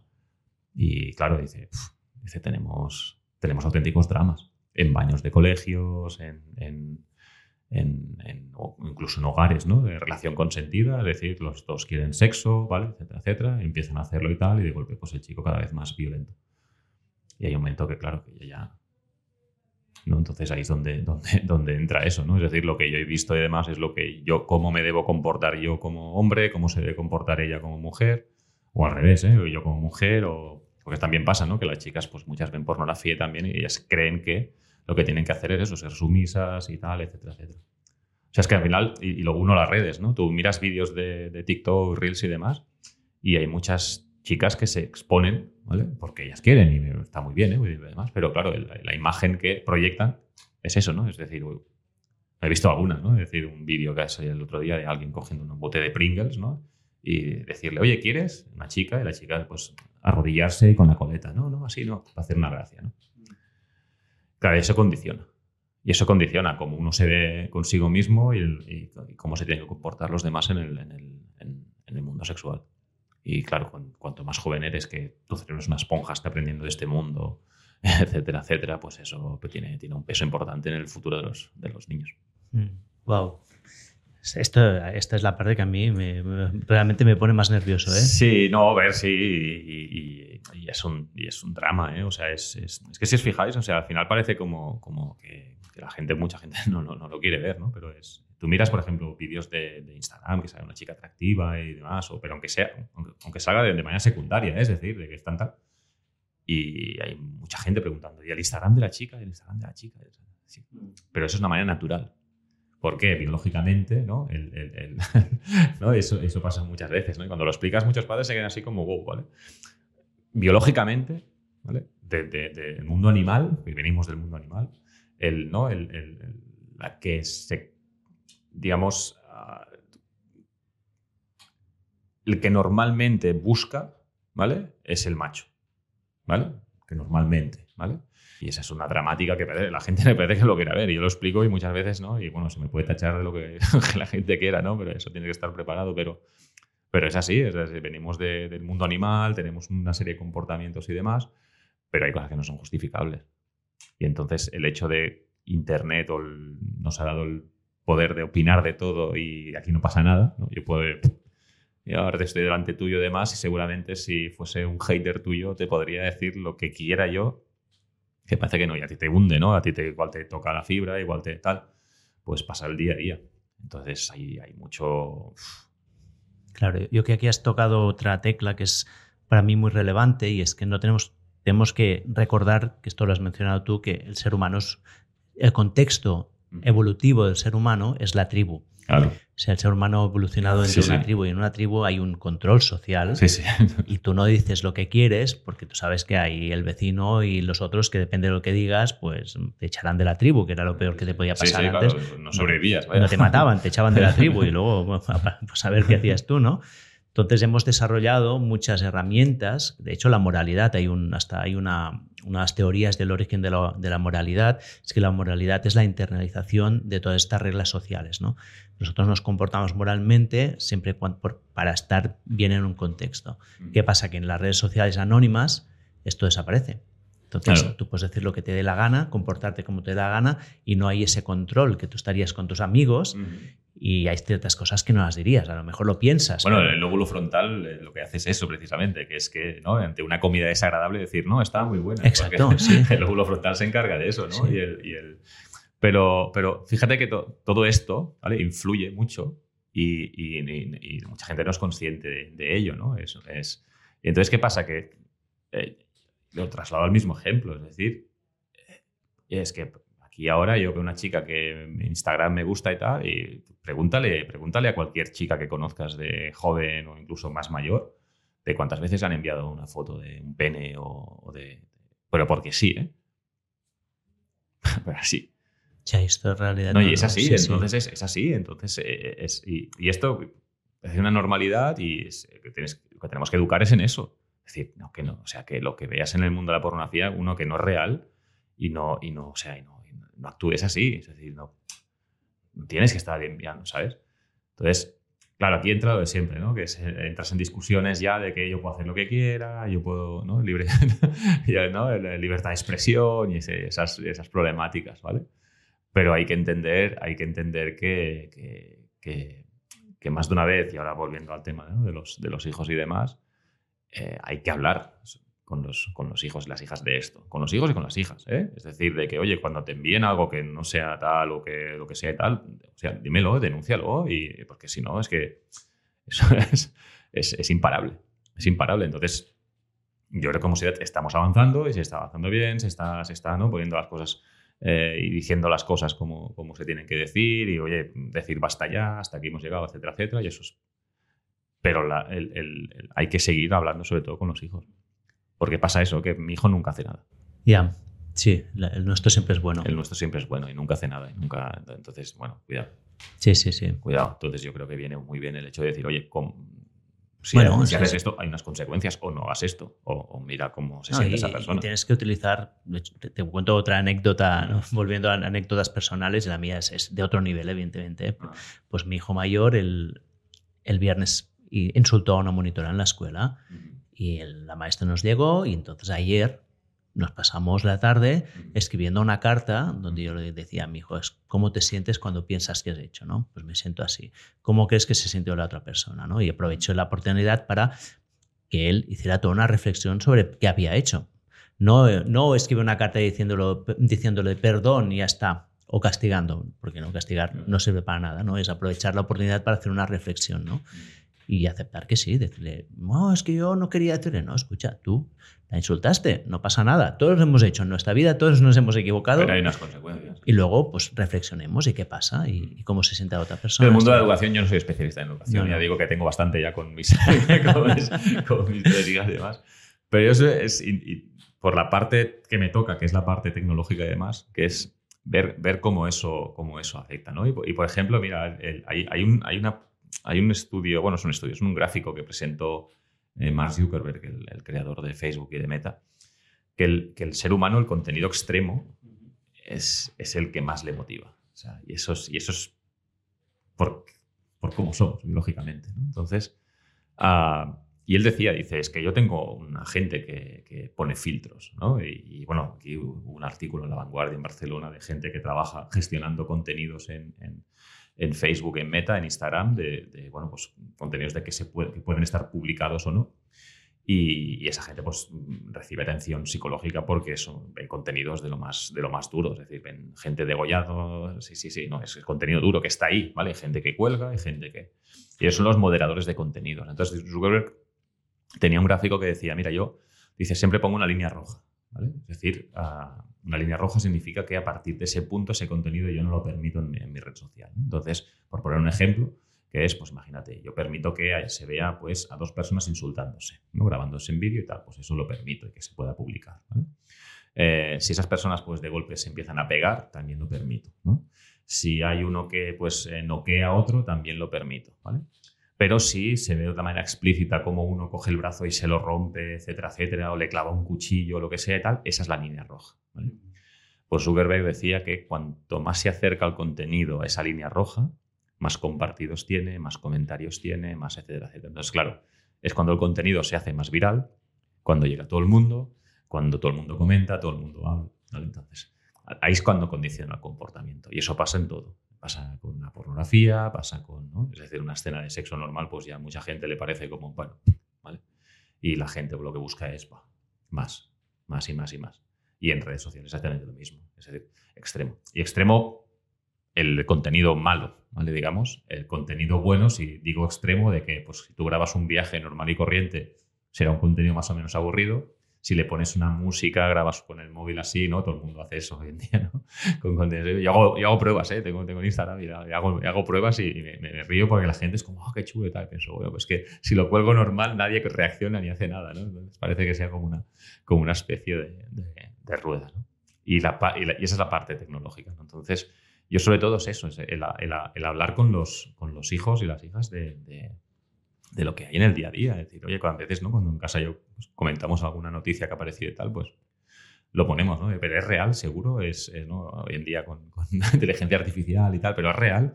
Pero a ver, es que hemos visto solo un trozo de vídeo, ¿no? Eh, ¿qué, ha pasado, ¿no? Y, y, muchas veces, pues, debatir, hablar, etcétera, etcétera. Y un consejo, una parte muy importante que es, y creo que lo hemos perdido mucho, que es el decir no lo sé. Mm. Oye, soy muy fan, ¿eh? Del no es, que, es, que, es que parece que tengamos que opinar de todo. ¿no? Sí, sí, sí. Porque, porque el hecho de, en ese momento, yo veo algo en X, en, en Instagram, de donde sea, y a mí me enciende y yo comento y tal, y no, pues, es que a mí se me escapa esto. Sí, sí, sí. Yo lo siento mucho. ¿eh? A mí ahora hay muchas situaciones que es como decir, mira, lo siento mucho, pero no lo sé. No lo sé porque no entiendo el contexto, no entiendo, ¿no? Ahora todo el mundo ¿no? está opinando de Israel, Palestina y demás, y parece que te tengas que poner en una, en una de las partes, ¿no? de de unos o otros, pero ¿cómo es de.? No, no, es que no lo sé. O sea, no entiendo el contexto, no entiendo la situación, no he entendido todo el contexto a nivel general de, de, años, no entiendo lo que ha pasado, no, sé si lo que me están contando es verdad. O sea, y decir no lo sé, yo creo que también es una muy buena manera de, con la tecnología, de educar a los, a los hijos. Porque no se tiene que opinar de todo. No, no, yo completamente de acuerdo con esto. ¿Qué otras estrategias crees que se pueden usar con, sobre todo con niños y adolescentes? Vale, mira, pues aparte de hablar, cuando hay un dispositivo, por ejemplo, y algo que doy consejos, ¿no? y repito, con, todos, ¿eh? con, niños, adolescentes y gente mayor, que es em, las aplicaciones por defecto, cuando las instalas, eh, ya ves cómo, por dónde van cuando te dicen permite notificaciones. Es decir, es la manera que tienen de decirte, ¿no? Y ahora, volviendo al, inicio del podcast, ¿no? E, es, la bombilla. ¿no? La, la, bombilla es la notificación. Es decir, pum, cuando hay la bombilla, generamos dopamina, porque hay notificación. No sé lo que habrá, no sé quién me habrá escrito, etcétera, etcétera. Pues lo primero es apagar notificaciones, ¿vale? Es, algo que, te cambia la relación con el, con el dispositivo móvil, por ejemplo. Es decir, en lugar de ser él quien me avisa, ¿vale? Estamos en el podcast y yo después miraré si tengo correos electrónicos, si tengo WhatsApp o si tengo llamadas, ¿vale? Hay una, hay una diferencia importante entre, entre que te avisen o que tal. El segundo es si tú eres consciente de que hay algunas aplicaciones que te, te, quitan tiempo, por ejemplo, ¿no? Pues mira, es que yo eh, no hay nada malo, ¿eh? ponerte 30 minutos a perder el día en, Instagram si quieres para distraerte o no hacer nada. ¿eh? Pero decir, oye, mira, pues yo cuando abro esta aplicación, pues que me consume mucho tiempo, pues ponerte límites. Hoy en día, pues por ejemplo, cualquier dispositivo móvil, pues oye, 15 minutos en esta aplicación o 30 en la otra, o la Play, ¿no? Pues 30 minutos o una hora. Y 30 es una y que entienda sobre todo en el caso del menor, ¿no? Que 30 minutos o una hora es para divertirse y ya está. Y que después eh, y gestionar también ¿no? las emociones de esa partida también. Eh, ¿Por qué te enfadas? No, no, es un juego, ¿no? Y, por qué, y, explicarle ¿no? Que, es un juego y que hay un algoritmo detrás que a lo mejor eh, lo que quiere el algoritmo es que pierdas o que ganes, ¿no? Y que tú, por mucho que hagas, ¿no? Lo que tienes que hacer es, me lo voy a pasar bien, ¿no? Voy a desconectar un rato y demás, Y después otra, otra que es en caso de que pues, sea más necesario, por ejemplo, el hecho de eliminar una aplicación. Yo he eliminado un, juego. Yo juego a Clash Royale y había un momento que era como, bueno, es que hay un algoritmo aquí que por mucho que lo hagas muy bien, el algoritmo siempre quiere que ganes o pierdas cuando él quiera para entonces condicionarte el comportamiento. Y eliminé. O sea, eliminé Clash Royale. Y ya está. Porque al final era como, bueno, tengo que pasármelo bien y estoy jugando un juego que al final no me lo estoy pasando. Compulsivamente, ¿no? Claro, no, y no, no por compulsivo, simplemente es porque no disfrutaba del juego. Ya. Es decir, yo, yo, yo, yo quiero jugar un juego, sea con el móvil o con la Play, para desconectar. Y mira, un día de trabajo y demás, pues mira, me tomo una pausa de 15 minutos o 30 y hago una partida de juego y me lo paso bien y desconecto. Pero hay un momento que desconectas, pero ya te pones más nervioso. Entonces ahí es donde dices, oye, no estoy desconectando, lo que estoy haciendo es ahora encima cabrearme más y va a tener consecuencias después en el, día a día, ¿no? Quizás. Entonces, fuera. Y después algo que, digo en las escuelas y demás, que es el hecho de que, de que hay veces que necesitamos ayuda externa. Es decir, hay veces que como padres, como madres, como hijos y demás, necesitamos ayuda, ¿vale? Entonces el hecho de ir a un psicólogo hay veces que es necesario. Y tendríamos que dejar de, de, ¿no? de, oye, el psicólogo es que estás loco, estás mal. No, no, no, al revés. O sea, todo el mundo tiene un mecánico, todo el mundo tiene un dentista, todo el mundo tiene un abogado, quizás, pues tengamos un psicólogo. Eh, yo era psicólogo, ¿eh? Y en la época de mi vida que estaba perdido y el psicólogo para mí es una excelente persona que te ayuda a encontrar un camino. Y hay un momento que tú no lo ves y esa persona, y agradecido, no, vamos. Es que recomiendo ir al psicólogo siempre porque, porque es alguien que, que, ¿no? que desde dentro de casa no lo puede solucionar y que tú puedas, y que tú puedas ¿no? encontrar a alguien que te ayuda a encontrar el camino, que te hace dar cuenta de, uy, hostia, realmente es que estoy muy, muy, ¿no? Estaba muy, muy equivocado en ese momento. Y consejos, esto, después un consejo que doy mucho y que, y que sobre todo, que es para muchos padres, ¿no? Además que es eh, dar ejemplo, ser el ejemplo en casa seguir. Eh, eh, eso me dicen, me lo, dicen, muchos jóvenes, que es como, vale, vale, pero es que, o sea, es que mis padres están, están igual de enganchados yo pongo un ejemplo que es como decir, yo no sé qué pasa en, y se ríen muchos padres y madres, que es que no sé qué pasa en los hogares de este país que, el baño, que es un sitio donde tienes que ir a hacer una operación de dos minutos, tres si tienes un mal día, se convierte en, un, en una... En unas horas allí.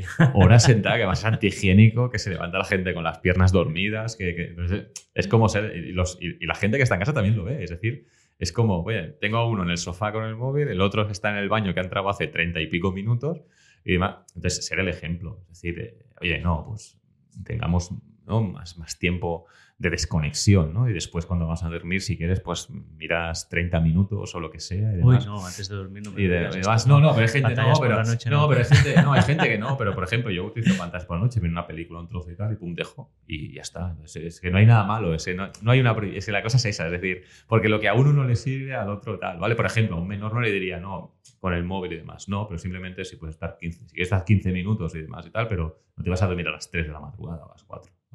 Esa es la parte problemática, ¿vale? Pero fíjate, depende mucho de cómo pensemos, ¿eh? Porque si no es como... No, y el tema de las pantallas por la noche, por calidad del sueño, es otro tema distinto, ¿eh? Pero regulación del ritmo circadiano es, muy disruptivo. Claro, claro, pero sí, bueno. sí, sí, no, porque además alteras todo el sistema, sí, lo sé, sí, sí. Pero bueno, es como, es como, hay gente que es muy nocturna, hay gente que es muy diurna, ¿no? Es como siempre, ¿no? Yo es, por ejemplo, si yo soy de levantarme súper temprano y me puedo dormir con una pantalla que y al día siguiente haré tal. Bueno, sí, conocimiento, todo el mundo se conoce a sí mismo de lo que puede, de lo que no debe y demás, ¿no? Pero, pero, pero bueno, que al final es, es también, eh, sobre todo, el, el, el, hecho de, de, también, por ejemplo, otro ejemplo y otro que sirve que es, ah, queremos a veces eliminar cosas, ¿no? Eliminemos el móvil, ¿no? Y tal, no sé eh, vale, pero hagamos algo. O sea, propone algo de hacer con tu hijo, ¿no? Y propone algo. Y tú comprométete también a decir, pues oye, yo también llego a casa y dejo el dispositivo y hacemos algo juntos, etcétera, etcétera. Yo creo que sobre todo para, para, para los más jóvenes y demás, incluso para los adultos, es un tiempo que es es que es súper beneficioso el hecho de hacer otro tipo de actividad y demás. Yo lo digo más veces, ¿no? Que digo, es que el hecho de trae el móvil, quita para... Y se lo quitan y el padre y la madre continúan con el móvil. Sí, es, que es un aprendizaje absurdo eso, o sea, no sirve para nada. No, no, al revés, propon cosas. ¿No? Mi hijo está siempre en la habitación encerrado, encerrada y no, y no dice nada y no sale. Digo, claro, es que un hijo no te va a decir, vamos a dar una vuelta por Castelldefels, no, te, no te va a decir en la vida. Tienes que proponerlo tú, ¿no? Y por último, el hecho de la mesa. El, o sea, el, cenar en la mesa, yo creo que es de las, de las pocas cosas que hacemos en común la familia eh, cada día, ¿no? que estemos todos juntos, porque uno tiene un trabajo, otro tiene otro, y horarios diferentes y demás. Eso tendría que hacer un espacio sagrado de, hablar, de reflexionar, de, estar en familia, de compartir momentos. Eh, y, yo creo que es, un, que es, una, que es, que es potente por eso, porque, porque, porque tenemos muy poco tiempo de estar. Y en la mesa, o sea, no sé, el tema del dispositivo móvil es... es, decir, alguien saca el móvil. Además, lo, sacamos por tonterías, si te fijas, porque es... Em, ¿Cómo se llamaba el actor aquel de la serie? Ah, espera, y sacas el móvil para buscarlo. En el momento que uno saca el móvil, los demás sacan el móvil. Es verdad, sí. Y entonces es como decir, no, vamos a exprimir un poco el cerebro de, utilizar la memoria de cómo se llamaba y tal. Y si después, si no lo sabemos al final, pues ya lo buscaremos después. Pero en la mesa vamos a, vamos a intentar, ¿no? A la mínima que uno uno saca el móvil, además ya tiene una notificación, mira, aprovecho para, etcétera, etcétera, ¿no? Y eso es una, y eso es un, y creo que es de los momentos más bonitos que hay eh, en, nuestro día a día para poder compartir en, familia. Me gusta porque, o sea, estás orientando todo a cómo sustituir el espacio que ahora el móvil se ha quedado ¿no? dentro del, tiempo del, niño, cómo sustituirlo por tiempo social de calidad, ¿no? de alguna manera. Bueno, es, o sea, no es eliminar el móvil, sino es decir, el móvil tiene que desaparecer en estos espacios porque hay un tiempo de calidad social, ¿no? Que es un poco lo que pasa ahora, que estamos perdiendo el tiempo de. Es, es que es eso, yo para mí claro, para mí es eso, es decir, el, hecho de que eh, un hijo se eduque con, con, lo que ve de otros contenidos y de otras personas, en lugar de estar educándose con lo que tú quieres transmitirle como padre, como madre, ¿no? Entonces, eh, y como siempre, ¿eh? habrá gente que le estará bien, hay gente que es para yo estar bien y cenar bien, le doy un móvil a mi hijo y en el restaurante y yo ceno tranquilo porque así el niño no, no molesta. Hay gente que es así. O sea. Yo nunca lo he hecho. Al coste que tiene esto. no, porque además el aprendizaje del niño es como, ah, muy bien, o sea, monto aquí un, drama y un, y un, pollo y tengo premio. Pues la siguiente vez voy a, voy a, voy a montar. Claro. Pero repito, es muy difícil ¿eh? cada situación de cada persona. Es que el ser humano intentamos generalizar todo, de hacerlo de cierta manera todo y no se puede hacer de manera única todo. No, pero sí que hay como unas guías generales que luego a partir de aquí tú encuentras tu camino, ahí donde darás de menos y demás, pero ahí tiene que haber algunas guías generales. Yo creo, yo creo que sí, al final es como nadie te enseña a ser padre, a ser madre, a ser hijo, o sea, es como, es, y tú vas haciendo lo, mejor que puedes según tú crees y según tú, tú haces, ¿no? Entonces, eh, que yo, por ejemplo, haya dejado cierta libertad con el dispositivo en mis hijas no significa que todo el mundo tenga que hacerlo así, porque hay gente que creerá que no, que lo mejor, oye, perfectamente bien. Pero como todo, ¿eh? O sea, hay gente que prohíbe otra cosa y hay gente que prohíbe otra. Me parece genial. Pero, pero yo creo que lo importante es eso, el, volver a esa parte que yo creo que hemos perdido, que es el hecho del ser humano, ¿no? De, Mira, siempre digo que, que tendríamos que tener todos un fuego en casa, un fuego en el suelo eso uniría segurísimo. Seguro. Porque nos tiraría al, nuestro... Y contar cuentos alrededor del fuego. sí, porque es algo que, es hipnótico, ¿no? Tú pones un fuego y demás, a la mayoría de gente le sale su gen ahí que tiene primitivo de, ¿no? de hace miles de años, porque esto lo arrastramos. Queramos o no, nos guste o no, eh, nos lo arrastramos. Y eso uniría. Escucha, Jordi, tú que estás metido en este mundo, ¿Crees que ha habido un cambio de perspectiva? O sea, ¿crees que hemos pasado los años salvajes donde había una nueva tecnología que no sabíamos qué hacer y ahora ha habido como un cambio de conciencia? Bueno, es que la, tecnología siempre provoca estos cambios. Es decir, ¿no? Ahora estamos hablando de redes sociales y demás. Bueno, si abrimos el melón de la inteligencia artificial, claro, es verdad, quedaría para otro. Entonces, el ser humano se va adaptando. Las, novedades siempre nos gustan, ¿no? Y por eso enganchan las pantallas, porque es una novedad y las novedades, que pasen cosas y demás, ¿no? Intentar sacar patrones ahí de qué es lo que pasa, cómo funciona y demás, nos enganchan, ¿no? Y qué curioso cuando vuelvo una cosa es más viral. Y eso, eso nos engancha. Eh, y, y, lo que pasa es que siempre evolutivamente siempre en la tecnología no hay un subidones, pues hay, un, hay una, las, aguas vuelven a su, a su cauce y demás, ¿no? Pues pasa siempre igual. Entonces, ah, es cuestión de ir adaptándose y de ir, y de ir que es un estrés, ¿eh? O sea, yo trabajo de esto y demás y para mí cada día es como, ¿qué, qué, pasa? ¿no? Con la inteligencia artificial lo estoy viendo, es decir, sacan la inteligencia artificial y cada semana es como 10 años más adelante. Sí, sí, es brutal. es espectacular. O sea, ahora mismo, por ejemplo, Alguien puede coger esto y, clonar nuestras voces, caras y demás y decirnos y decir que hemos dicho otra cosa. Sí, sí, sí, sí. Bueno, yo uso clonadores de voz. Sí. ciertas cosas, sí. sí, pero, pero, es, la tecnología es, es, buena, ¿no? Por ejemplo. Para, sí, para, mi propia voz. No, por ejemplo, sí, o por ejemplo la, inteligencia artificial, por ejemplo, ¿no? Para, mira, yo por ejemplo introduzco en casa la inteligencia artificial. ¿Tú la introduces? Sí, y he hablado muy abiertamente de ella, de ah, pros y contras. Sí, sí. Sí, sí, la utilizo y sí, sí, la utilizo, ¿eh? O sea, la utilizo además pero, por ejemplo, a, mi, a mi hija pequeña, por ejemplo, cuando le dije, mira, ven un momento, y le puse chat GBT. Le digo, porque el día de mañana seguro que vas a oír hablar de ello y seguramente tal. Y le dije, ¿te has leído el libro? Eh, pues tenía que leer un libro para, para la escuela. Sí. Digo, vale, pues dile a ChatGPT que te haga un resumen. Y, y compara. Entonces, eh, hazme un resumen del libro tal, y mira, leyó todo y dijo, ah, pues dice, sí, pues oye, pues bastante bien. Digo, vale, pues vamos a hacer una cosa. Ahora, dile que te haga un resumen, un resumen específico del capítulo 1. Y ahí había que eh, había algo que no, que no cuadraba, ¿ves? Y entonces ahora empieza lo del 2. y ahora dile que te haga un resumen de por qué el personaje en el capítulo 1, en el capítulo... Y ella veía que eso iba muy rápido y demás, pero que había algunas cosas que fallaban. Entonces mi, aprendizaje lo que quería era de PES, es decir, está muy bien porque va muy rápido, te genera un resumen, te hace lo que tú quieras, etcétera, etcétera, pero siempre tienes que tener una base. Porque si no te lees el libro, la gente es como, ah, vale, pues dice esto y es lo que me, es lo que me creo. Sí, sí. ¿Vale? Entonces es una buena manera de hablar. ¿vale? Entonces, ¿qué pasa? Que para muchos padres y madres, como uf, ya tenía bastante con esto, que ahora la inteligencia artificial y ahora y tal, pero da unas posibilidades enormes.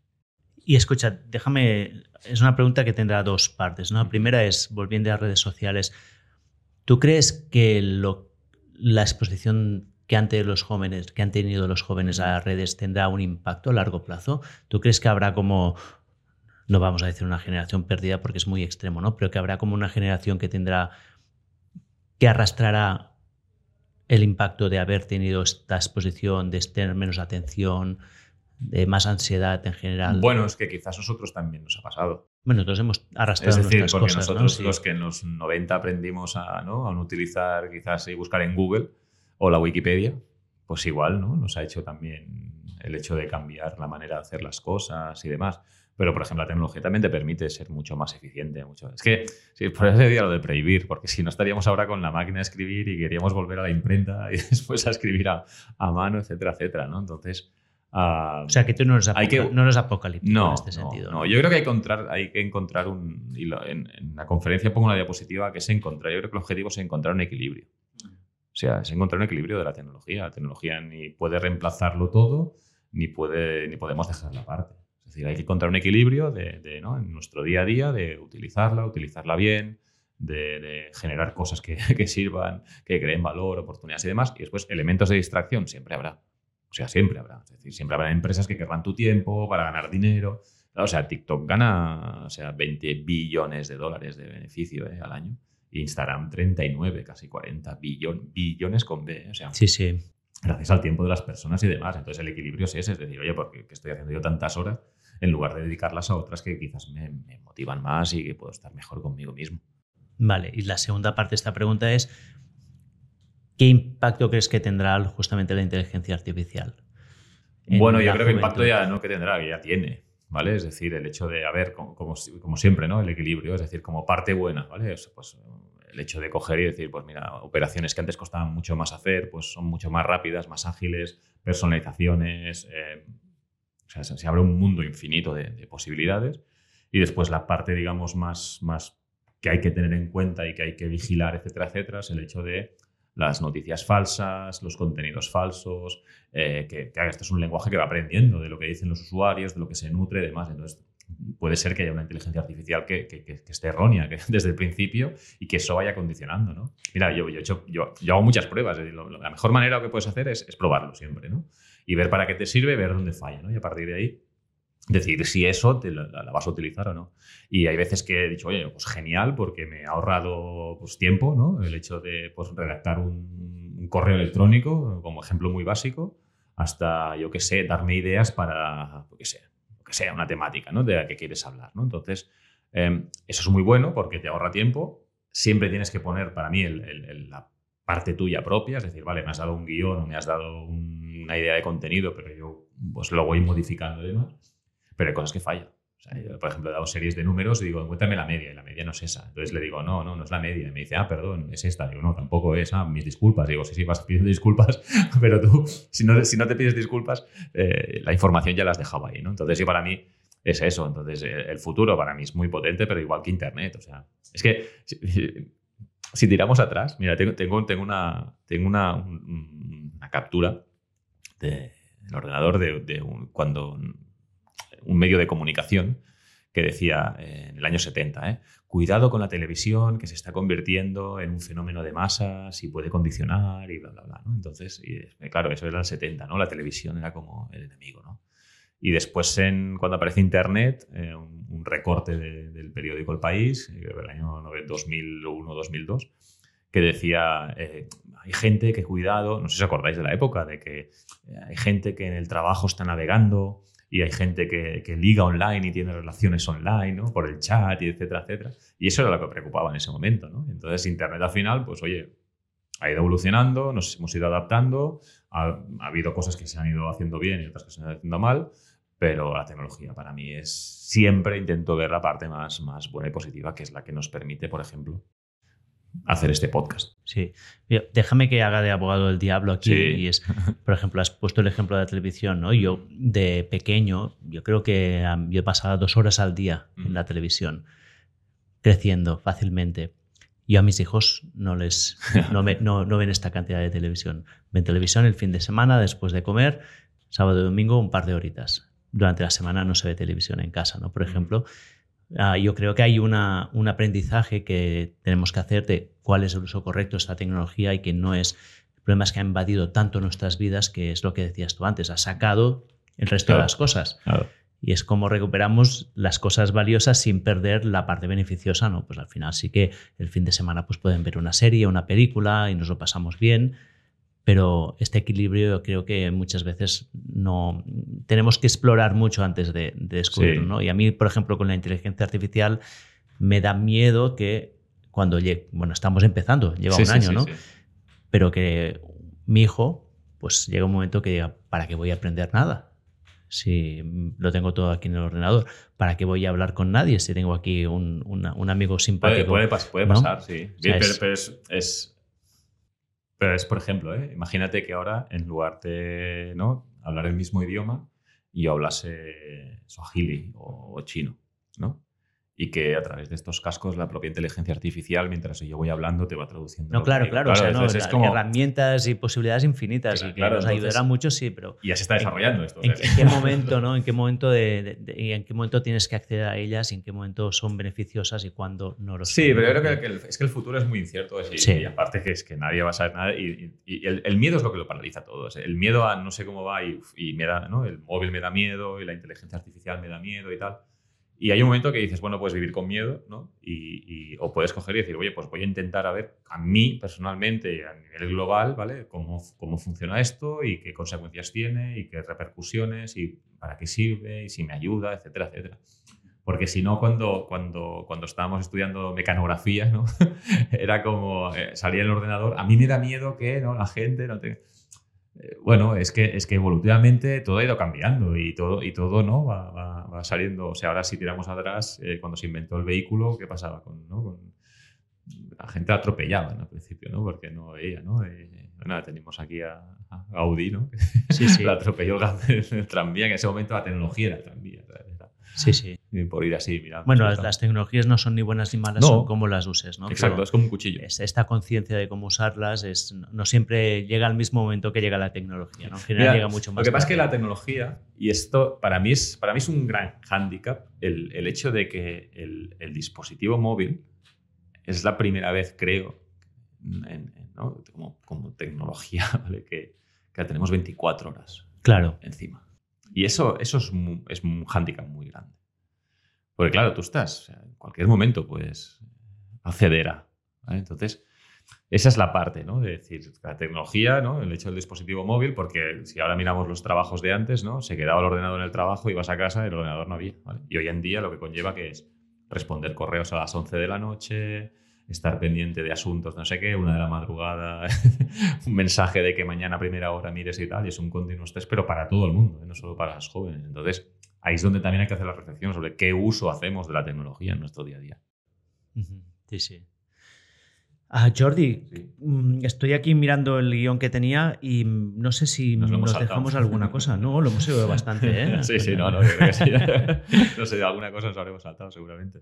¿Hay algo que, crees que no hemos dicho que tendríamos que haber dicho alrededor del uso de las pantallas en jóvenes, adolescentes o adultos? Eh, yo un poco el resumen es ese. ¿eh? Yo creo que es que la tecnología para mí es más buena que, mala, ¿vale?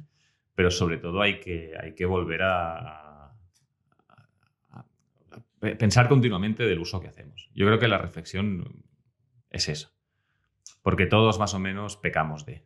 Es decir, ¿no? De mucha gente, no, yo no tengo tal, yo no tengo, bueno, vale, pues perfecto. Pero es que después el que no tiene tal está en el, en el ¿no? Eh, en, casa, en el baño, y tal, en el baño y demás, ¿no? Y, y después la, hay muchas veces se habla, ¿no? De que, bueno, es que mira, hay gente por la calle con el móvil. Bueno, cuidado, es que no sabes lo que pasa en ese momento. Igual está muriendo un familiar suyo, igual es una urgencia y para la tecnología es muy buena para eso, ¿no? Para en ese momento estar, estar tal, ¿no? Estar ayudando o estar comunicándote con una, con una persona. Pero hacer una reflexión sobre todo del uso que hacemos dentro de casa. Yo creo que sobre todo es eso. Dentro de casa incluso te diría dentro de las oficinas. Ahora si hablo el melón ya de las reuniones, donde tenemos una reunión, ¿no? imagínate que yo ahora cojo y me pongo así mientras me haces el, la entrevista, quedaría como mal. ¿no? Pues, pues, hacer, hacer reflexión del uso que hacemos. Yo creo que sobre todo es eso. Porque la tecnología es muy potente y es muy buena y nos ha ayudado muchísimo y nos va a ayudar aún más. Nos va a ayudar aún más. Pero, pero el hecho de tener el dispositivo móvil cerca continuamente y demás es una tentación que deberíamos reflexionar sobre todo sobre eso. Porque yo creo que además el, la parte más, más oscura es esa, ¿no? La del, móvil. Porque cuando hablas de tecnología, ¿no? Micrófono y tal, eso es.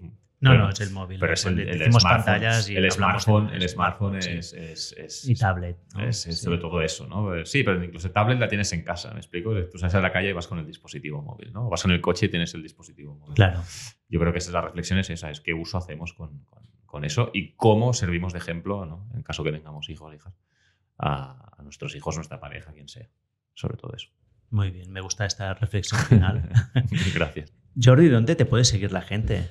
Eh, pues mira, ¿sabes qué pasa? Que es que yo, yo, tengo mi página web donde, pero no tengo nada, en Casa Herrero Cuchara de Palo que dicen, ¿no? Y, yo utilizo, para el tema de, difusión de cosas, eh, utilizo LinkedIn.